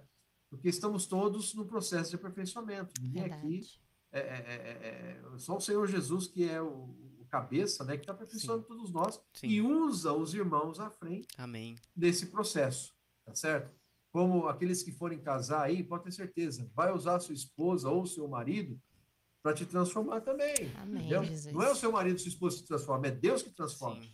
Mas ele vai usar o seu cônjuge, Sim. assim como ele usa o irmão na igreja, o coordenador do serviço, A sua o filha, presbítero, o né? irmão responsável. Oi? A sua Oi? filha. A sua filha. Com certeza, irmão. Com certeza. É por aí mesmo. Graças a É Deus. por aí. Ai, que Ulisses, maravilha. Respondi a sua pergunta, Ítalo? aqui- Foi isso tá aqui. o Ítalo tá quase chorando ali. Deus, não- Deus não, não respondeu, Deus foi mais que bradou. respondido. Dan, Dan, mais um, tá? Então É, tá bom. Temos mais um aqui, pergunta, pergunta de Juscelino Jesus, que sempre está aqui nos Oh, acompanhando. Amém, Juscelino. Com suas experiências profissionais, qual a melhor maneira de conciliar entre a vida espiritual e a vida profissional? Eu acredito que eu falei sobre isso. Uhum. né? É aquela questão da bola de vidro. Sim. Ou seja, a sua vida espiritual, viver na igreja é o mais importante. Mas Deus sabe que você, além da bola de vidro, você precisa da bola de ferro, que é o teu trabalho. Uhum. Você também não pode deixar cair, porque se cair, rapaz, vai te machucar. né? Ou seja, você vai perder a, a, a, a, a condição de sobrevivência, né? Sim, sim. Né, irmãos? Todos nós precisamos trabalhar, né? Como eu falei. Então, é, há um equilíbrio. O que você não pode é tipo assim, ter uma ganância no coração de querer trabalhar mais, mais, mais, mais, mais para ficar rico, para ficar milionário, para ganhar carrão, para comprar casona, entendeu? E aí deixa de lado, como eu re- eu repito, tá, Juscelino? Muitos irmãos amados do viver na igreja, infelizmente, eu conheço aí, né, até coração bom, mas acabaram se perdendo no mundo a desculpa de que eu vou trabalhar para ganhar dinheiro, para ofertar mais para o Senhor, papapá, papapá, e nunca mais voltou. Então, o equilíbrio, na minha opinião, está em, como a Bíblia fala para nós, o Senhor Jesus falou para nós, buscai, pois, em primeiro lugar, Amém. o seu reino e a sua justiça, e todas essas coisas vos serão acrescentadas. Então, aí Colossenses fala esse, esse trechinho do trabalho que eu falei, se Uhum. você tem um- é, é, tudo que tudo quanto fizerdes, Sim. fazei-o de todo o coração. E esse, esse versículo está no contexto de trabalho. Uhum. Tudo quanto fizerdes no trabalho do dia a dia, fazei de todo o coração como para o Senhor e não para agradar a homens. Uhum. Faz bom bem o seu trabalho, não só quando o seu chefe está olhando, mas quando ele também não está olhando, Amém. porque é a Cristo, o Senhor, que está servindo. Aleluia. Então, amado, começa a ganhar uma nova dimensão o seu trabalho. Meu trabalho é para Deus. Amém. Entendeu? Meu trabalho é para o Senhor. Agora, você não pode deixar isso tomar todo o teu tempo. Se você começar a perder todas as reuniões por causa do trabalho, isso também não é bom. Uhum. Entendeu? Isso também não é bom? Não, isso não é bom. Tá? É você, a sua vida espiritual começa a, a degringolar. A gente é que nem uma planta, a gente precisa ser regado todo Verdade. dia. A gente precisa da palavra de Deus para nos regar. A gente precisa das reuniões para nos regar. A gente precisa compartilhar dos irmãos para nos regar. Entendeu? A gente precisa da palavra profética para nos regar, para nos dar direção. Então, se você não é regado todo dia pela palavra de Deus, por meio de- dessas situações que eu mencionei, a planta seca. Sim. Entendeu? Ela seca, ela precisa de seiva, ela precisa de água. Então, a- o viver espiritual, as coisas relacionadas ao Senhor, são o mais importante. Amém. São a bola de vidro que você não pode deixar cair de jeito Amém. nenhum no chão. Uau. Amém. Amém. Beleza? Irmão Liz, eu quero agradecer. Posso falar pela galera, a galera vai falar também que foi um privilégio estar com o senhor aqui hoje à Nossa. noite. Amém. eu sei que a gente passaria mais Amém. muito tempo aqui. De Aham. repente a gente, do senhor volta em algum momento, a gente faz um outro episódio É. falando sobre outras coisas, muita Amém. coisa que a gente nem Amém. chegou a tocar aqui. Verdade. Mas eu Amém. queria é, fazendo, fa- começar fazendo as honras de agradecer pela vida do senhor. Nós temos Amém, agradecido pelos, pela vida dos irmãos que têm passado aqui. Amém. Que o senhor tem Amém. levantado como exemplos pra gente. E eu queria deixar minha admiração pelo senhor como servo, como profissional também. Verdade. E pelo privilégio da gente ter alguém que tem vivido intensamente a obra de Deus, o serviço à igreja aos irmãos, e ainda assim estando no contexto de vida profissional. Para muitos que talvez não tenham a oportunidade de servir em tempo integral, é, Uhum. isso é, serve, Sim. serve como um apontamento de que é possível Sim. e é perfeitamente possível viver isso. William, um comentário, se vocês me, me permitem. Sim, sim, claro. É, Mateus 24, 25 fala da volta do Senhor. E ali fala que dois estão no campo, um será tomado e o outro será deixado. Duas estarão no moinho, uma será tomada, a outra será deixada. Então você percebe que estar no campo, estar no moinho, quer dizer que essas pessoas estão trabalhando. Sim, Uhum. tá? Irmãos, eu não quero, eu, por favor, eu sei que todos nós aqui, se pudéssemos, a gente sairia da tudo e serviríamos ao Senhor, porque a gente Sim, ama o. Senhor, Sim. ama a vida da igreja, a gente queria viver um SEAP todos os dias, É. não é? É um viver, o que que é o SEAP? É um viver intensificado da vida da igreja Sim. todo o tempo, 24 horas por dia. Uhum. É maravilhoso. A gente não consegue. Por quê? Porque muitos de nós tem que ter a- o lado profissional, tem que trabalhar, né? Sim. Verdade. Então, é, muitos de nós serão chamados para servir o Senhor em tempo integral. Rafinha foi chamado, né? Sim, sim. É um irmão que serve ao Senhor, é jovem, sim, né? e já sim. serve ao Senhor em tempo integral, graças a Deus. Aleluia. E que Deus continue chamando muitos Amém. assim, né? Para servi-lo. Eu espero um dia também ter esse- essa posição, sabia? Amém. Eu espero um dia Amém. servir para servir o Senhor em tempo integral. Amém. Amém. Eu tenho esse coração, né? Eu, vou, eu coloco na mão do Senhor no tempo certo, ele vai me mostrar, né? É, mas enquanto você está aí trabalhando, né? é, um será tomado, o outro será deixado no dia a dia, no, no, no seu trabalho, né? Sim, sim. Ó Senhor Jesus. Então, é, eu acho que a maioria de nós, quando o Senhor voltar, vai estar fazendo dessa forma. Verdade. Amém. O importante, irmãos, o importante é vocês têm acompanhado o que o irmão Pedro tem falado sobre a questão de estado e estágio. Uhum. Vocês entenderam bem essa, essa explicação que ele, que ele deu? Sim. De estado e de estágio. Sim, mas pode né? abordar, pode abordar. Eu- Posso falar um pouquinho? Pode sim, sim, sem dúvida. Estado é uma situação onde você está agora. Então, por exemplo, o achar fazendo assim, que fala em Mateus 24, é exatamente ter essa disposição. Eu, olha, eu posso ser novo na vida da igreja. Eu posso ter um mês apenas conhecendo o Senhor, mas o meu estado é de busca pelo Senhor, Amém. é de viver a vida da igreja, Sim. é de eh, estar com os irmãos, de desfrutar a palavra, de falar do Senhor para as pessoas. Esse é o teu estado. À medida que você vai permanecendo nesse estado, o teu estágio vai aumentando, o teu Uhum. crescimento de vida vai aumentando. Amém. Então você tem pessoas que têm aí 40 anos de vida na igreja que provavelmente estão no estágio acima. O estágio tem a ver com a recompensa no reino. Entendeu? Então, quanto mais crescido em vida, mais recompensa você vai ter no reino. Talvez você vai governar sobre mais cidades. Talvez quem começou agora vai reinar sobre uma, se o senhor voltar agora nesse momento. Quem está mais crescido em vida vai reinar sobre cinco cidades, vai reinar sobre mais cidades. Né? Então, a questão de estágio tem a ver com a recompensa no reino. Mas o estado é estar fazendo assim. Amém. O estado é exatamente isso, Sim. estar. Estar fazendo assim. O senhor falou assim, bem nessa passagem, de um sendo tomado e outro deixado, o senhor fala, bem-aventurado aquele servo a quem o seu senhor o Amém. achar fazendo Amém. assim. Isso Amém. mesmo. Irmãos, o ladrão na cruz, ele creu no Senhor naquele momento e morreu. E aí? Uhum. O estado dele estava adequado. Deus vai julgá-lo pelo estado dele, Amém. entendeu? Talvez esse irmão seja um vencedor quando o Senhor voltar. Entendeu? Porque naquele momento ele estava fazendo assim. Ele estava na, na cruz honrando ao Senhor. Sim. Entendeu? Amém. Então, isso é um grande encorajamento para nós. sim. Porque para você ser um vencedor não é uma questão de estágio, não é uma questão de estágios mais altos, é uma questão de estado.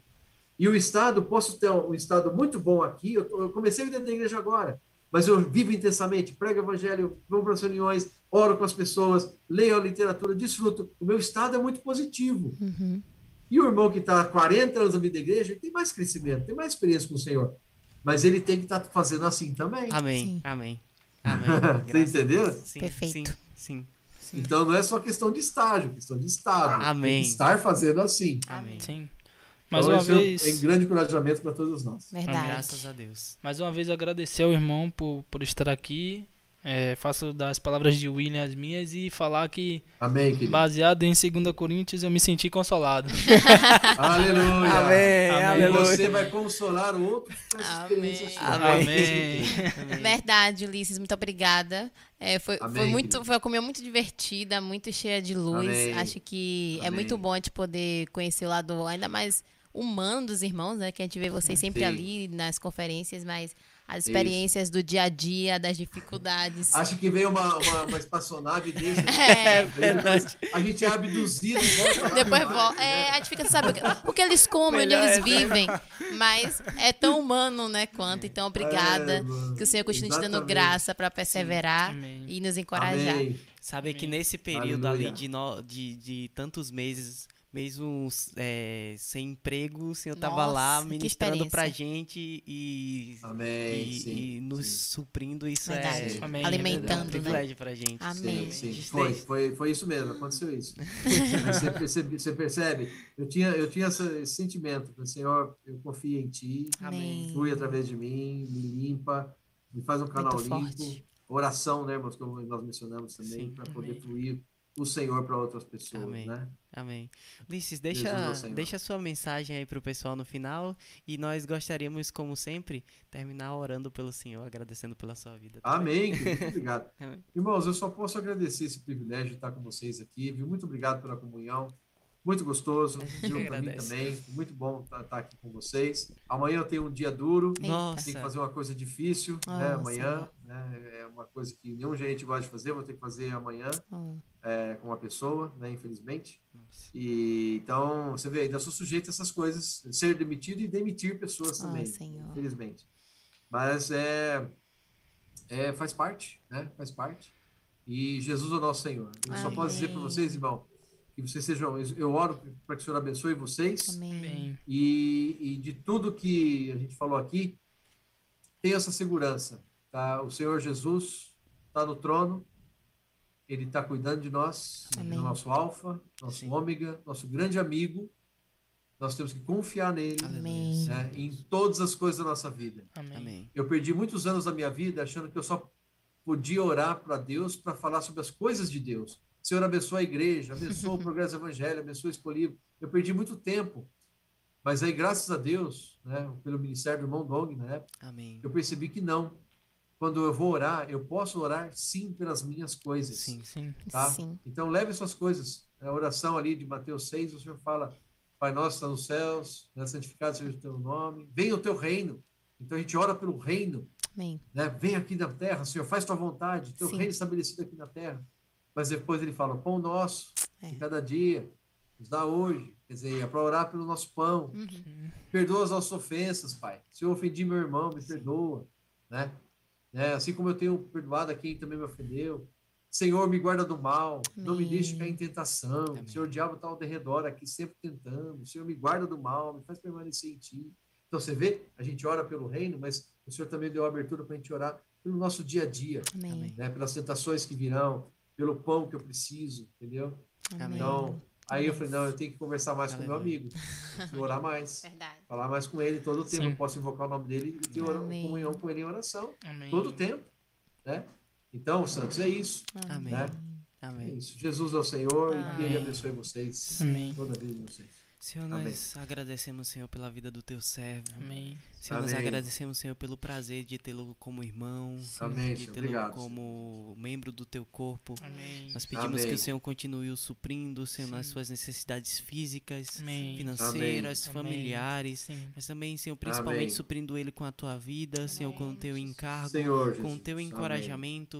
Senhor, nós rogamos, Amém. Senhor, pelo, pelos seus filhos, Sim, Senhor, pela sua esposa, por aquelas pessoas que estão ao seu redor. Amém. Que o Senhor possa Amém. continuar usando a vida dele como uma fonte da água da vida Amém. de Deus. Amém. Senhor, nós pedimos Amém. que o Senhor também seja com ele na sua vida profissional, Senhor, nas Amém. decisões que ele precisa tomar e que o Senhor Amém. seja o árbitro em seu coração. Amém. Senhor, Amém. Deus, Senhor, nós agradecemos pela vida do Ulisses. Amém. Nós, Amém. nós Amém. lembramos, Obrigado, Senhor, Senhor. Senhor, também pela vida dessa outra pessoa, que o Senhor possa supri-la, que o Senhor Amém. possa Jesus. cuidá-la. Amém. Amém. Senhor, Sim, Senhor. mostrando, Senhor, Amém. que o Senhor é um Deus amoroso Sim. e que Jesus. cuida de nós Amém. Mesmo nos momentos mais difíceis. Amém. Senhor, nós pedimos Amém. também pelos corações das pessoas que estão nos ouvindo, Sim. que o Senhor possa se aparecer para elas e suprir as necessidades que nós não conhecemos, mas o. Senhor Sim. conhece. Amém. É isso que nós Amém. te pedimos, Senhor, e nós te agradecemos em Sim. nome de Amém. Jesus. Amém. Amém. Aleluia. Galera, Aleluia. recadinhos finais.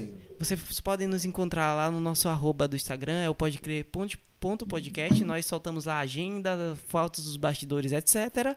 E nós também estamos no Spotify, que é o- a mesma coisa. Nós também estamos lá no Google Podcast e esse episódio já estará lá a partir de amanhã. E segunda-feira, senhoras e senhores. Orem por nós, jejuem, Meu por favor. Deus façam um clamor. O que é que tem aqui segunda-feira, Oh, Thay? Deus. Tem Senhor Miguelzinho. Tem Miguel, já tá com essa intimidade. Ah, chegou meu filho. aqui. Oi. É assim. Orem por nós, pelo amor de Deus. Segunda-feira nós estaremos aqui para mais um episódio com o Miguel Mar. Foi um prazer receber vocês. Deus abençoe. Tchau, tchau. Tchau, galera. Aleluia. Não esquece Jesus de curtir, Senhor. compartilhar, ativar o sininho, hein? Nosso youtuber.